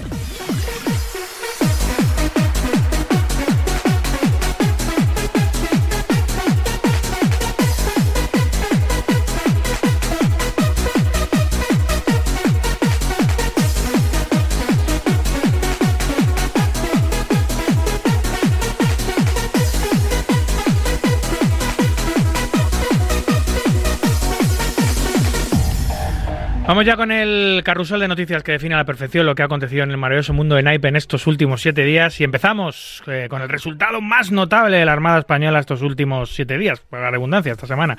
El botonizado por Ignacio Morón que acaba sexto en la mesa final del Gigi Million por 250.000 dólares. Enhorabuena. El jugador francés que se esconde bajo el nick LeCrack 1983 se lleva el evento principal de las Winamax Series Online, el 3 Million Event KO, y una enorme recompensa de 227.000 euros por ello. El campeón del mundo de ajedrez, el noruego Magnus Carlsen, participó esta semana en una partida de cash junto al ajedrecista y youtuber Alexandra Botez y fue en el popular stream del Hasler Casino Live que reunió a varias celebridades digitales de YouTube y TikTok. Ambos ajedrecistas acabaron la partida con ganancias, sí señor. El jugador británico William Kasuf, protagonista de una nueva polémica, esta vez durante una partida de cash de Omaha en el Iris Open, en la que cogió sus fichas y salió huyendo en medio de una mano en la que no tenía gane, desapareciendo de la poker room sin dejar rastro. Los trabajadores del casino, al percatarse de la situación, lo buscaron por todo el recinto, eso sí, sin éxito alguno. El Poker Room Poker Palace de San Antonio en Texas se niega a pagar un jackpot Badbit de 100.000 dólares por incumplimiento de sus reglas, ya que, según ellos, la norma de la promoción de la sala era que si algún jugador en la mano mostraba sus cartas antes de que se completase la jugada, el casino tenía el derecho de negarse a pagar el premio. Y en este caso, el jugador que tenía escalera de color supuestamente mostró sus cartas ante al rival que acabó perdiendo el bote que tenía póker. Así que los 100.000 euros por los aires. Dólares. Esta semana se ha abierto oficialmente el registro para los eventos de las World Series of Poker 2023 y se va a hacer a través de su link en bravopokerlive.com. Japón tendrá su primer casino legal. Se trata de un megacomplejo que cuenta con MGM como uno de sus socios. El plan para construir el primer casino del país en la ciudad, es en la ciudad occidental de Osaka y se ha aprobado este viernes. Será un complejo de unos 8.100 millones de dólares de inversión que incluirá hoteles, un centro de conferencias, un centro comercial, un museo, una terminal de ferry y una plataforma de helicóptero. El complejo tiene como objetivo percibir unos 4.000 millones de dólares anuales, principalmente del negocio del juego, y pronostica que atraerá a 6 millones de turistas internacionales y 14 millones de visitas nacionales. César Sentartamente, propietario de las Series of Poker, finalmente no hará uso de la lista negra del póker que pretende prohibir jugar a los tramposos. Y lo hacen porque, según ellos, el baneo podría conducir a largos litigios. Sin embargo, aseguran que se encuentran comprometidos y trabajando para mantener alejados a los tramposos de su festival. Se estrena un nuevo documental sobre Poker Dreamers, un viaje por el mundo moderno del póker profesional.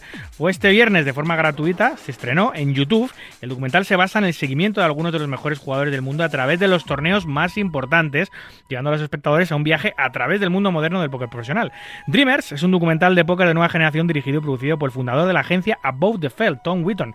Cuenta con la intervención de jugadores como Darren Elias y Matt Berkey, y también con los creadores de contenido Ethan Rampage, Jamie Kerster y Jaman Barton, entre otros reconocidos nombres de la industria. Muestra los éxitos y fracasos de los jugadores y la montaña rusa emocional que es el póker al más alto nivel. El documental muestra la fortaleza mental requerida para tener éxito en esta industria altamente competitiva, al mismo tiempo que destaca las claras diferencias de la industria del juego de casino y la del póker.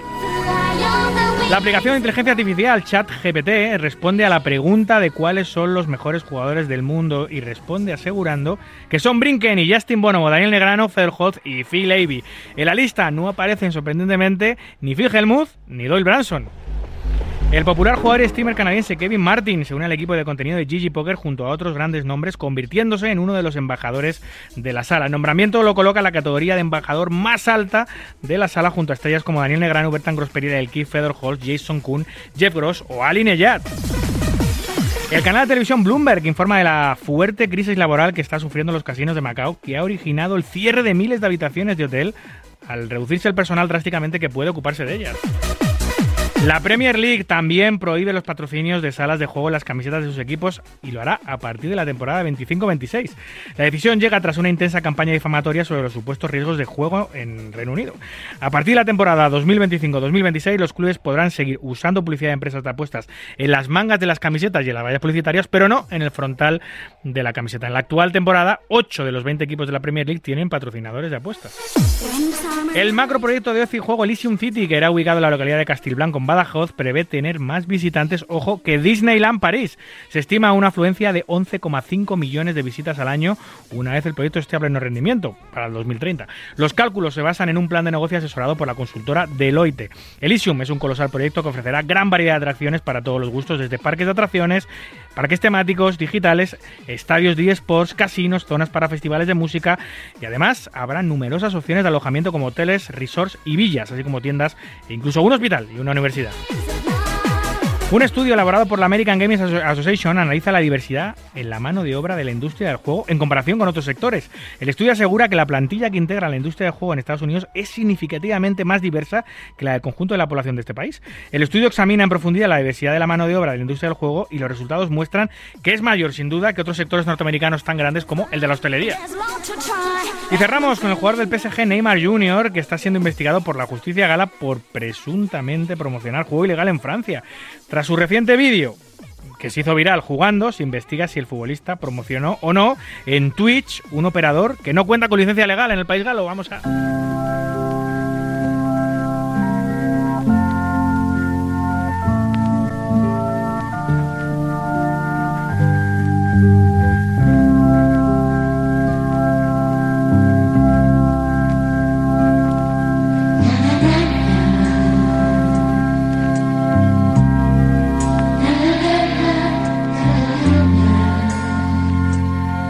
Póker con David Luzago.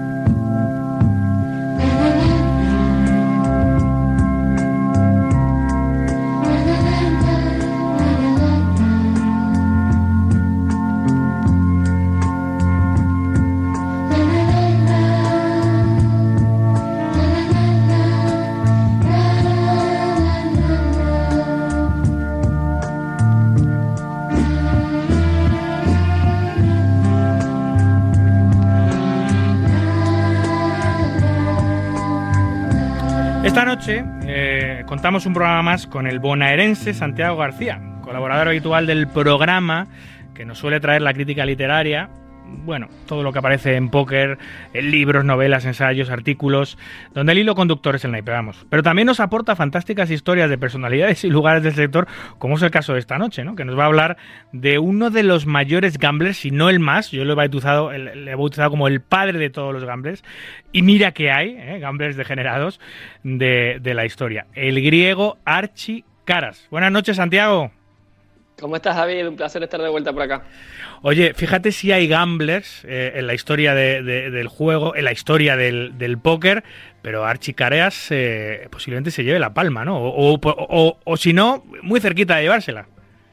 Sí, sí, sí. Yo creo que comparable solamente está Titanic Thompson, que, que era también un personaje de un- unas décadas atrás que tiene su biografía, que al que les gusten los, los gamblers, historias de Las Vegas, eh, se lo recomiendo, que, que su apodo era el hombre que apostaba por todo. Eh, una época vieja de...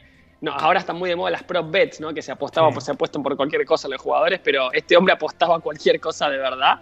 Eh, y es el único que se me ocurre así comparable, pero, pero sí, lo bueno de Archie y de esta historia es que había jugadores de póker a quien se enfrentó y pudieron contarlo, porque hay muchas leyendas y mitos urbanos con Las Vegas, ¿no? Y historias por ahí incomprobables, pero acá, eh, al haber jugadores de póker en el medio que lo cuentan, eh, y hay fotos también, entonces es, como real todo, entonces eso me parece que, que suma la historia. Fíjate lo, lo diverso que es este programa, Santi, eh, y todos los polos que tocamos, aparte de todos los juegos que tocamos, por supuesto, eh, que hemos estado hablando al principio del programa de juego responsable, de juego sostenible, con la coordinadora y la portavoz de la, de la plataforma que hay para ello, de, de educación en el juego, de concienciación en el juego, y ahora nos vamos al lado completamente opuesto, a la responsabilidad absoluta, al gambling máximo, que es lo de estos grandes apostadores históricos, ¿no? Sí, sí, sí, sí. Esto, esto sería totalmente lo contrario, lo, lo que no hay que hacer Sí, cuando, cuando ganamos mi- millones en Las Vegas. Pero bueno, es, la verdad que es muy entretenido. Y hay muchos, creo que muchos oyentes del programa más jóvenes que, que- todas estas historias no las conocen porque eran, o no, no habían ni nacido cu- cuando pasó. Entonces está bueno de vez en cuando sacarlas a la luz y, los domingos en Poker Red me pueden leer casi siempre, así que está bueno, me, gusta mucho escribir de ello. Cuéntame, porque yo sí que eh, conocía eh, el nombre de Archie Caras, sí que había visto la foto que publicamos en nuestras redes sociales. eh, es famosa, es una foto que es famosa en el mundo del juego, la había visto varias veces, pero no, había, me había parado detenidamente a, conocerle, a saber de él, de su historia.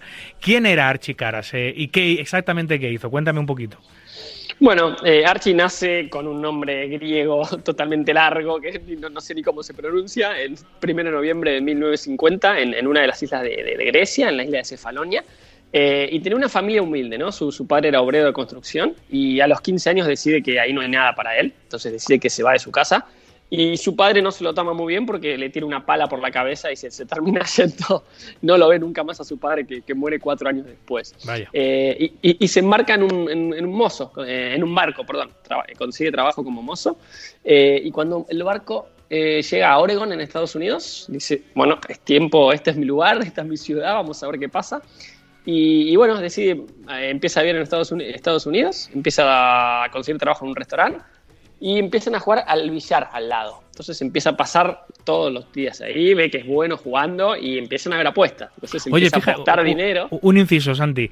Eh, Ahora que hablas de billar, el billar es la entrada en el mundo del gambling y del juego para mucha gente. Yo, anda que no conozco jugadores Sí. de póker y jugadores de casino que no tenían ninguna vinculación, absolutamente ninguna con el juego, y a través de los salones de billar, donde generalmente se, se juega también, hay partidas de cartas, etcétera, etcétera, porque son centros lúdicos, centros de juego, y también se juega juegos de baraja, otro tipo de juegos, acaban convirtiéndose en jugadores de póker. Es como, el billar es una entrada perfecta para el mundo del juego, ¿eh? Es verdad, ahora que lo nombrás me estoy acordando que Negreanu, por ejemplo, empezó jugando a- a- al billar y al pool antes de, antes de, Sí, sí, de tiene- pasarse al póker. tiene sé que hay dos o tres más y, y- y bueno, y además de billar yo pondría el backgammon y el ajedrez. Sí, sí, también, por Y el. Magic, esas cuatro me parece que son una, Sí, una sí. gran base de jugadores de póker. Sin duda, sin duda. Nada, te dejo continuar. Bueno, y vio que empezó, se podía ganar dinero, entonces decide renunciar porque estaba ganando más plata con, con el billar. Luego eh, empieza a trabajar, eh, conoce el póker en el billar, obviamente, amigos de ahí juegan al póker, lo invitan a jugar y empieza a jugar en partidas privadas. Empieza a ir bien, empieza a tener buenas rachas y a jugar y eh, decide, ya está, entre el pool, ya como no lo querían jugar porque tenía fama de entre estafador y que era muy bueno, es como que se quedó sin rivales. Lo que le pasaba a Stungar con, con el Shin Rami. Entonces se pasó al póker. Y eh, bueno, en diciembre de 1992 eh, había perdido su banca y decide, bueno, me voy a Las Vegas a probar suerte y se va con 50 dólares en el bolsillo. Y lo primero que hace cuando llega, va al Mirage, donde tenía varios conocidos, y pide un préstamo de 10 mil dólares.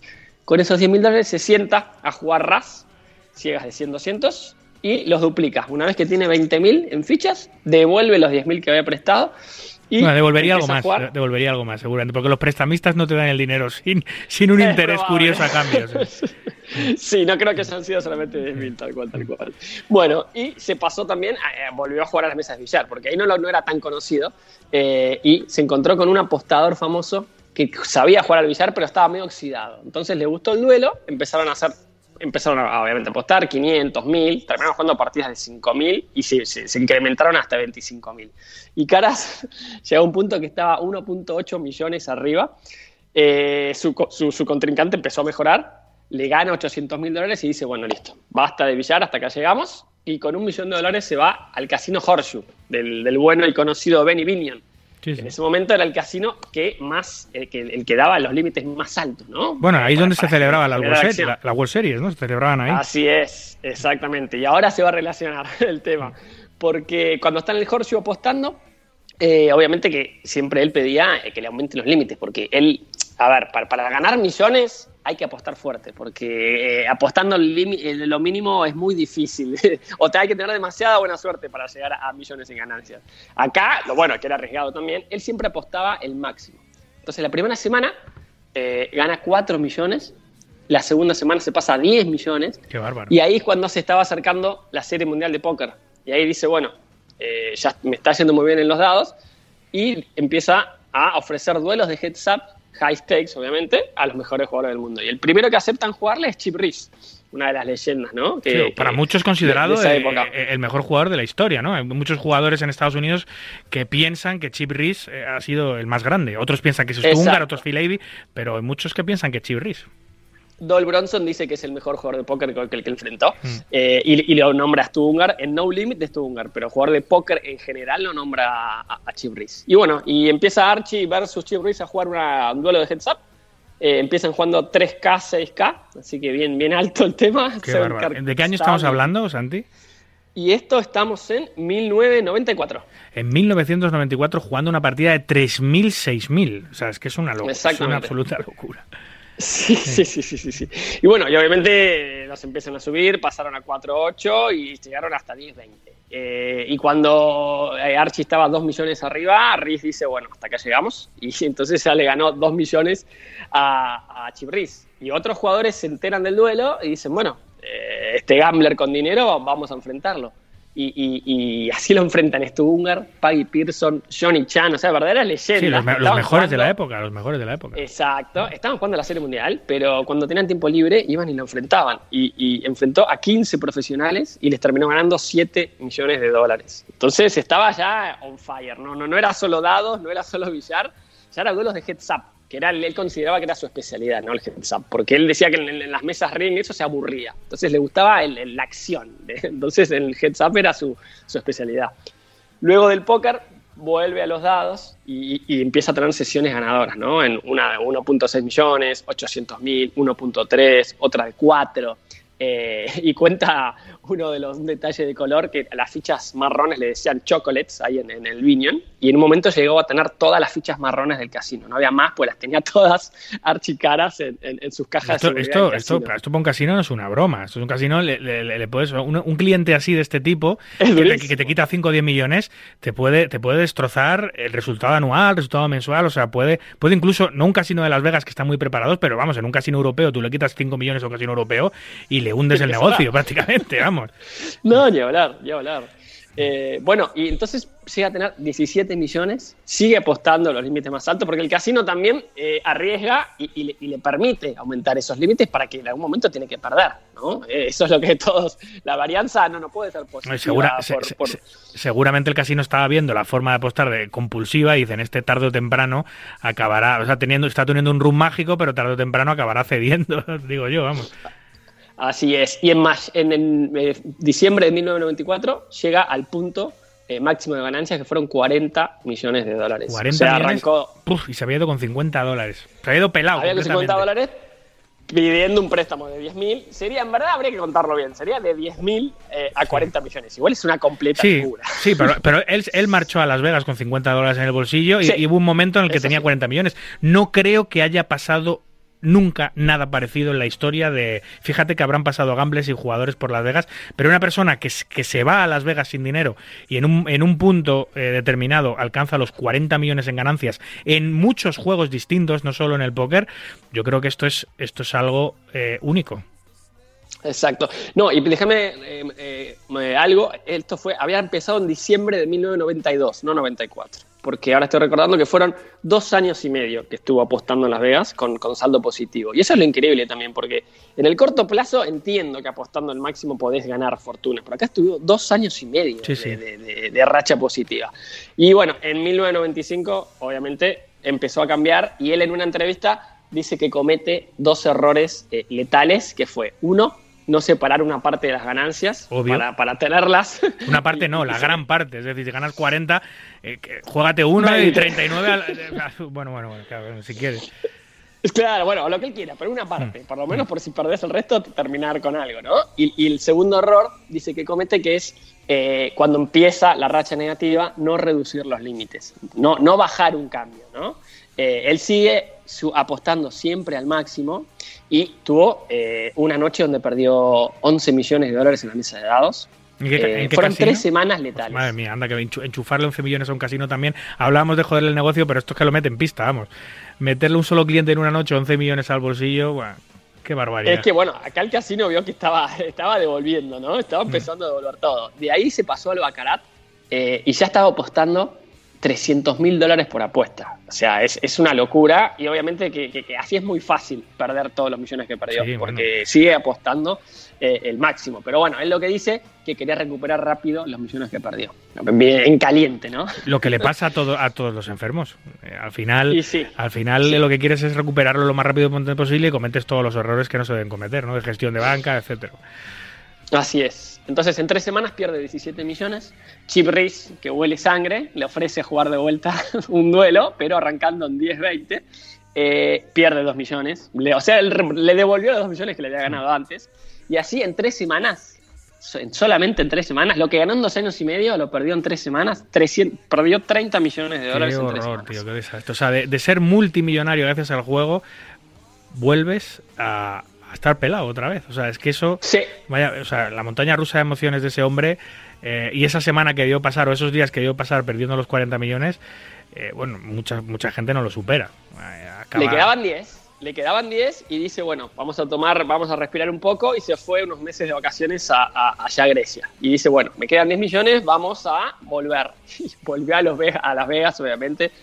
Eh, no al póker, fue a los dados, fue a Baccarat, apuestas de 300 mil, siguió igual, no corrigió ningún error y en menos de un mes se quedó de los 10, le quedó un solo millón. Eh, ahí el Casino el de Los Ángeles, lo, lo llama y le ofrece un, duelo de heads up contra Johnny Chan, eh, que, que le gana, por lo menos le pudo ganar ese duelo final a, Johnny Chan, pero con esos dos millones, en- ahí en Los Ángeles termina perdiendo todo en, dados y, y. Así que de los, de los 40 millones, los perdió totalmente todos. Es, eh, es una, es una historia eh, trágica, o sea, es un, es un drama, ¿no? A ver, está claro que, de la misma manera que ganó el dinero, eh, apostando como un degenerado, eh, lo perdió, y eso suele ser así, ¿no? No tienes escape. Eh, generalmente porque cuando luchas contra casinos norteamericanos, contra casinos de Las Vegas, que tienen bancas infinitas, porque ya no es la banca que tiene el casino, sino que encima tienen socios por detrás que tienen, que tienen más dinero todavía, las espaldas muy anchas, para aguantar los envites de los grandes apostadores mundiales, ¿no? Los grandes empresarios, los grandes jugadores asiáticos, tú no puedes, es casi imposible derrotar a un casino, ¿no? Porque tarde o temprano te pillan, tarde o temprano te lo quitan y además juegan con eso, ¿no? Juegan con la degeneración de tu juego, de tu personalidad, de tu percepción, de tus ganas de recuperar y es casi imposible. Pero claro, ¿qué le vas a pedir a un tipo que ha ganado de 50 dólares, ha pasado a 40 millones? No le vas a pedir sensatez y control de banca, es imposible. Él querría ganar No. 300.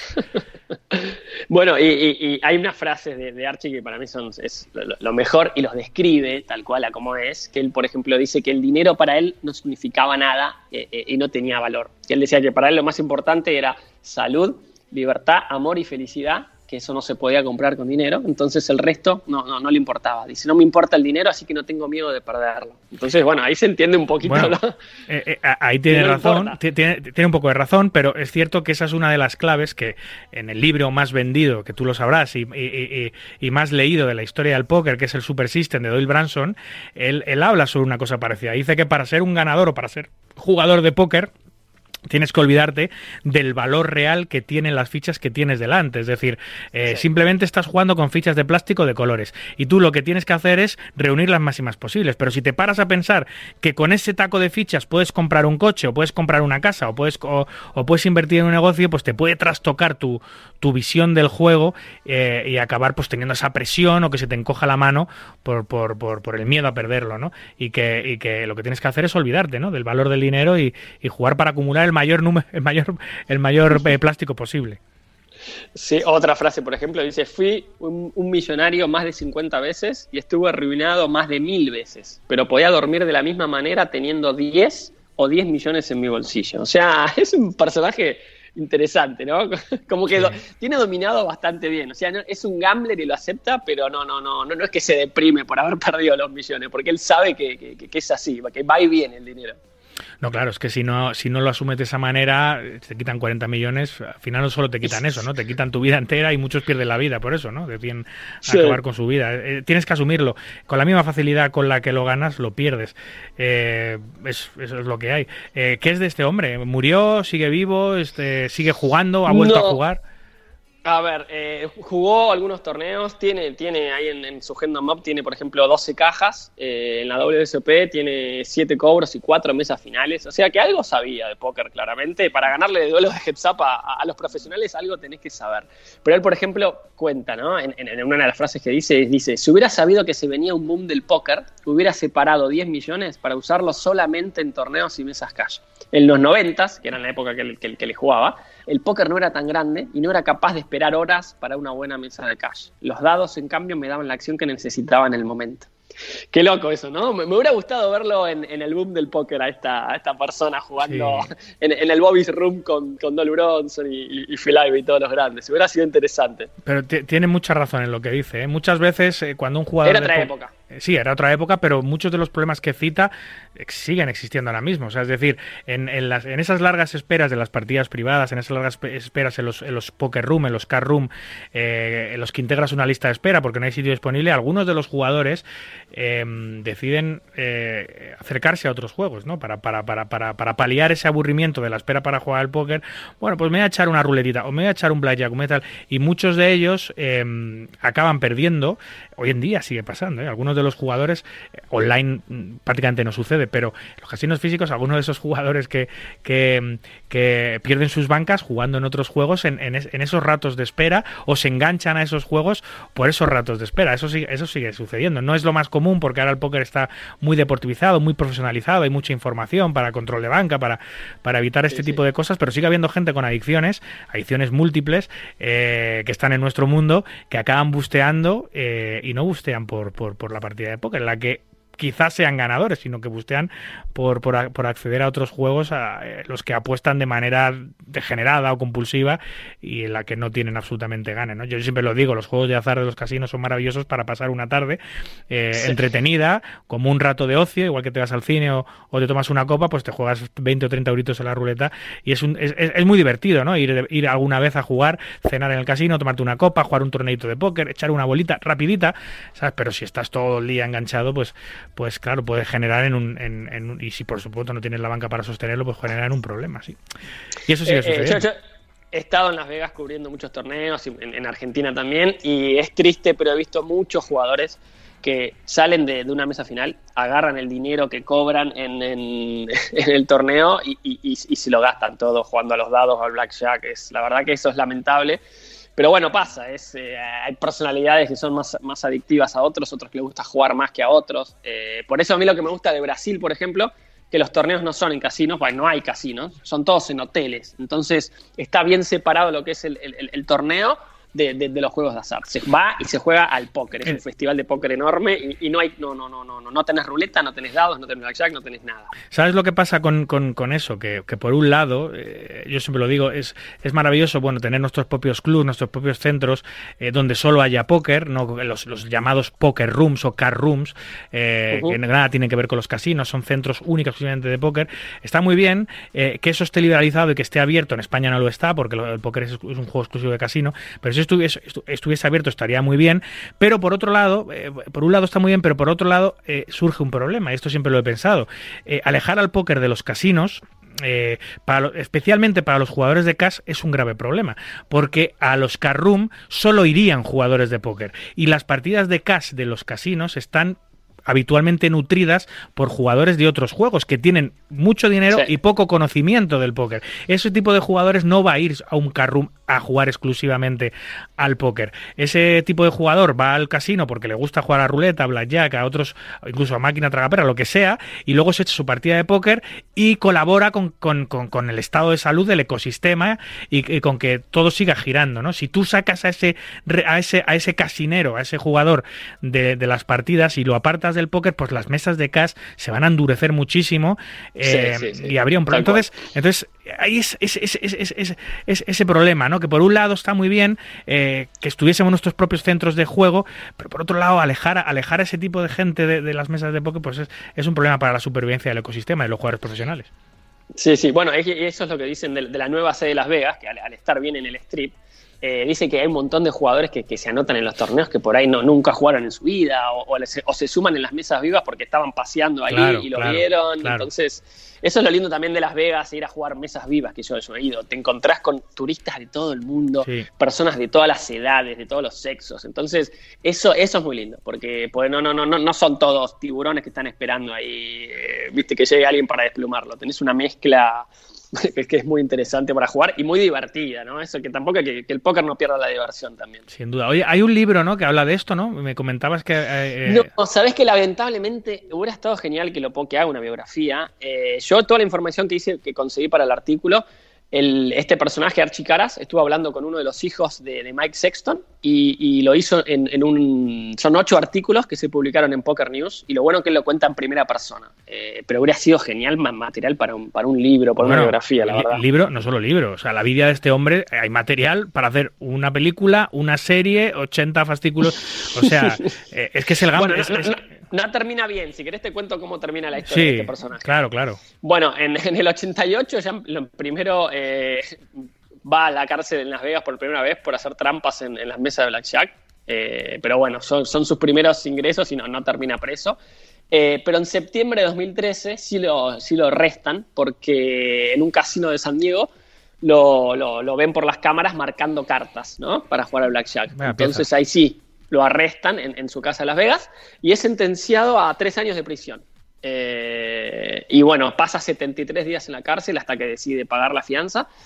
Y en el 2015 eh, es bañado ya directamente de todos los casinos de Nevada y, lo meten en la lista negra. Hace bien poco. Sí, sí, sí. Hace poco. Ahí lo meten en la lista negra de, Las Vegas, donde hay 33 personas. Y bueno, él fue la persona número 33 que ingresó en, el listado. Así que no, no, no termina muy bien su, su historia. Jolín.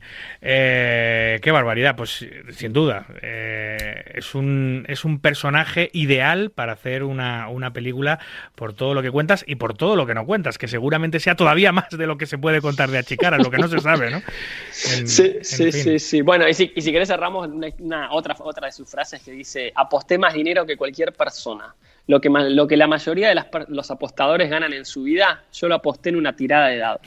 si, los casinos, si los casinos no deciden aumentar los límites de sus juegos cuando yo no esté, voy a ser la persona que más dinero apostó del mundo. Así que bueno, es así fue Archicara, ¿no? Genio figura, sin duda.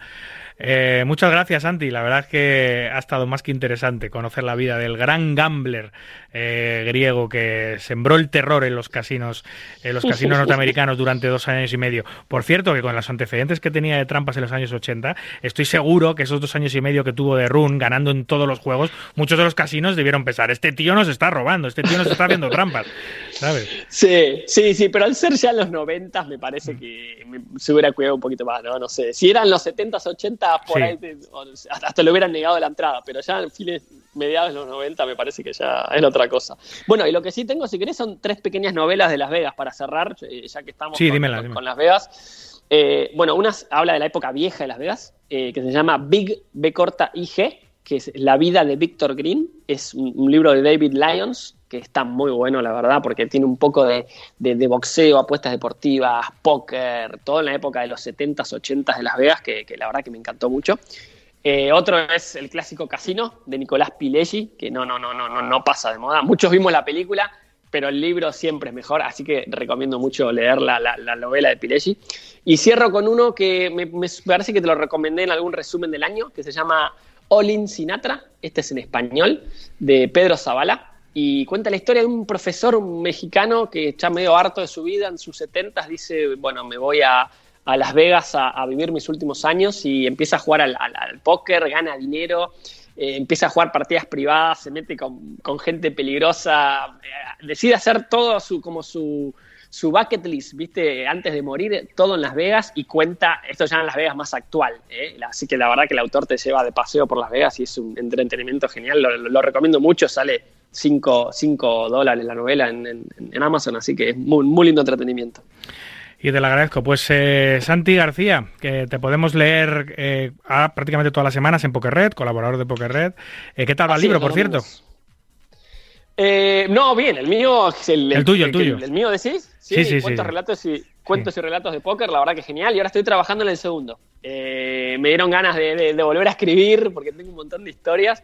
Y el segundo va, a ser cuentos de póker en Las Vegas. Van a ser todas historias que, que, pasaron en Las Vegas, así que vamos a meter la de Andy Bill, por ejemplo. Vamos a meter todas historias conocidas, los ganadores brazaletes de Argentina también, contando su historia, las voy a meter. Voy a contar la historia de eh, Papo Encilo, Coco. Qué maravilla. Eh, con, su mesa final en Las Vegas, la historia de Nacho Barbero, la historia de Nacho Korn. Vamos, voy a meter todo, todo en. Todos, todos, estoy juntando más o menos 20 historias y, van a pasar todas en Las Vegas. Así que Oye, pues espero poder cerrarlo para fin de año. vamos a ver si llego. Eh, vamos a hablar muchas veces antes, pero, pero en cuanto lo tengas, lo presentamos aquí en marca para todo el, mundo hispanohablante, sin duda. qué, qué buena pinta, además escrito por ti. Santi, un placer. Hablamos unas semanas, amigo. Así es, un abrazo grande.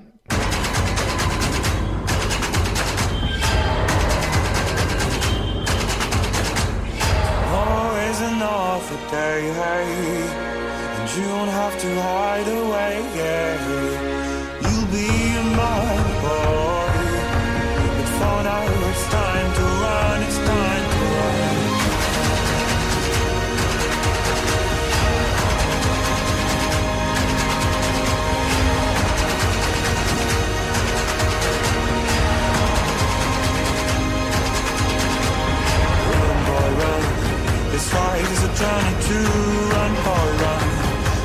Escuchas Marca Póker, el deporte rey de corazones.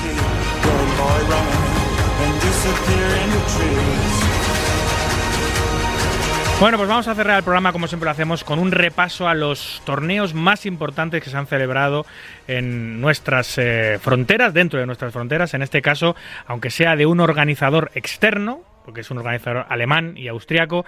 Ha sido un gran evento el que se ha celebrado en las instalaciones del madrileño Casino de Gran Vía. La empresa Poker Code, del, para muchos eh, mejor jugador de torneos de la última década, Fedor Holz, el alemán Fedor Holz, eh, ha traído su empresa y ha traído su circuito y su festival a, Madrid. Y nos lo cuenta el poker manager de, este casino, de cash de este casino, Oscar Montalvo. Buenas noches. Buenas noches, David. ¿Cómo estás? Pues muy bien, oye, qué nada de aire fresco eh, ha traído Poker Code al póker español. Eh, ¿Cuánto jugador extranjero, cuántos alemanes, cuántos austriacos, qué festival más bonito hemos vivido esta semana en, Madrid, ¿no? Pues sí, sí, muchísimos jugadores que, por supuesto, no, no habían venido por aquí nunca o casi nunca, muchas caras no conocidas. Eh, hemos echado de menos a, algunos de los españoles, pero, pero bueno, muy, muy buen ambiente, la verdad. Sí, la verdad que este, este festival es una fiesta de Poker Code, que es la empresa de Ferojos, una especie de escuela de póker, ha decidido tenerla en nuestro país. Está claro que el calendario de España, ya lo venimos diciendo hace mucho tiempo, está saturadísimo. Venimos de tres super eventos, tres super eventos además en Madrid, el Winamax Poker Tour en Aranjuez, el, Campeonato de España en, en, Torlodones y el Estrellas en Torlodones, tres de los, de, los, de los más y mayores eventos del año que han venido justo antes del Poker Code. Eso ha hecho que la participación de locales, de nacionales, haya sido menor, pero que se ha visto eh, todo compensado por la cantidad de alemanes que había, porque han venido como 200. Sí, sí, como, como decía, muchos alemanes, austríacos también, eh, que bueno, pues han llenado la sala eh, prácticamente ellos. Porque como bien dices, pues al final el mercado está muy saturado y los jugadores españoles pues tienen que, algunos de ellos tienen que elegir. entonces, bueno, pues algunos entiendo que se habrán saltado este torneo, que este evento, que no es tan conocido, pero ojo que si viene más veces eh, puede coger mucha fuerza. Sí, yo el feedback que he recibido de los jugadores alemanes es muy bueno. Eh, han elegido Madrid precisamente porque vinieron algunos de ellos a las, a las Triton hace, hace unos meses y han decidido que, bueno, que están enamorados directamente de la ciudad y, las instalaciones del casino, por supuesto, en medio de la misma acompañan y tienen ganas de repetir, así que es seguro que los veamos el próximo año. Oye, Oscar, eh, el evento principal y el, y el, y el evento de mil dólares con muy buena participación, ¿no? Pues sí, eh, más de 450 jugadores en el, en el main event y 80 en el high roller de 1100, que son unos números más que más que aceptables. Eh, eh, bueno, como te digo, hubiera estado bien algo más de participación española para haber aumentado un poco esos números, pero no me cabe duda que si repiten en otras ocasiones estos números irán para arriba con total seguridad. Oye, qué educados son los alemanes que eh, me decía me decía, Sí, me decía el personal del casino, joder, macho, es que les dices una cosa y tal, eh, no ponen una pega nada, a todo gracias, a todo no sé qué. Claro, estamos acostumbrados. Al final es, cultura, al final es cultura y la cultura que tienen allí es así y, bueno, pues da, da gusto, la verdad, eh, eventos con, con gente así, pero bueno, es cultural. Oye, y menudo fiestón armaron, ¿no? Había una fiesta para jugadores, trajeron un DJ de Alemania y metieron un fiestón ahí en el casino que yo no lo recordaba. Sí, eh, bueno, igual también hicieron una, un evento, o sea, una fiesta en Triton y desde, desde esas fiestas, desde esa fiesta yo creo que no ha habido otra parecida a esta, pero sí, ya sabes que a los alemanes, eh, a los centroeuropeos se les da bien jugar al póker pero también se da bien las fiestas. Sí, sí, eso sin duda. Bueno, eso se nos da bien a todos. Bueno, Oscar, hablamos en unas semanas, sí, que tenemos eventos, muchos eventos por, por Madrid, así que te llamaré en unas semanas para ver cómo van las cosas por, por Gran Vía. Un abrazo, amigo. Vale, un abrazo. Y de Madrid nos vamos a Bilbao, donde se ha celebrado, creo que ha sido la segunda etapa, siendo la tercera, de un nuevo festival, las eh, Queen Poker Series, y nos lo cuenta desde allí su jefaza, Conchi Mora. Muy buenas noches, David. Pues aquí desde la ciudad de Bilbao, que estamos disfrutando de esta segunda etapa de las Queen Poker Series.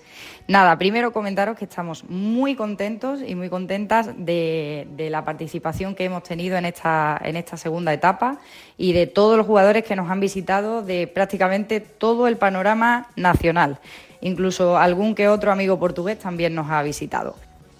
Y bueno, comentaros que hemos tenido 96 entradas en el High Roller y 242 en este main event de Casino Luquia Bilbao. Ya por último, invitaros a todos a venir a la tercera etapa de la Queen Poker Serie que se celebrará en el Casino Bahía de Cádiz del 31 de mayo al 4 de junio. Os esperamos a todos. Un beso. Un beso, Conchi. Muy bien, esto ha sido todo por hoy. Aquí concluye nuestro ducentésimo decimocuarto programa. Un verdadero placer compartir este ratito nocturno con los amantes noctámbulos de la baraja. La producción y la técnica estuvo el gran Víctor Palmeiro y a los micros, como siempre, un servidor, David Luzago. Recuerden, para jugar al póker online, no lo duden, jueguen en winamax.es, la plataforma número uno de eventos online de nuestro país. Cuídense mucho, cuiden de los suyos y continúen, por favor, respetando las indicaciones sanitarias. No a la guerra, a cualquiera de ellas, en cualquier lugar. Hasta el próximo domingo, amigos. Adiós.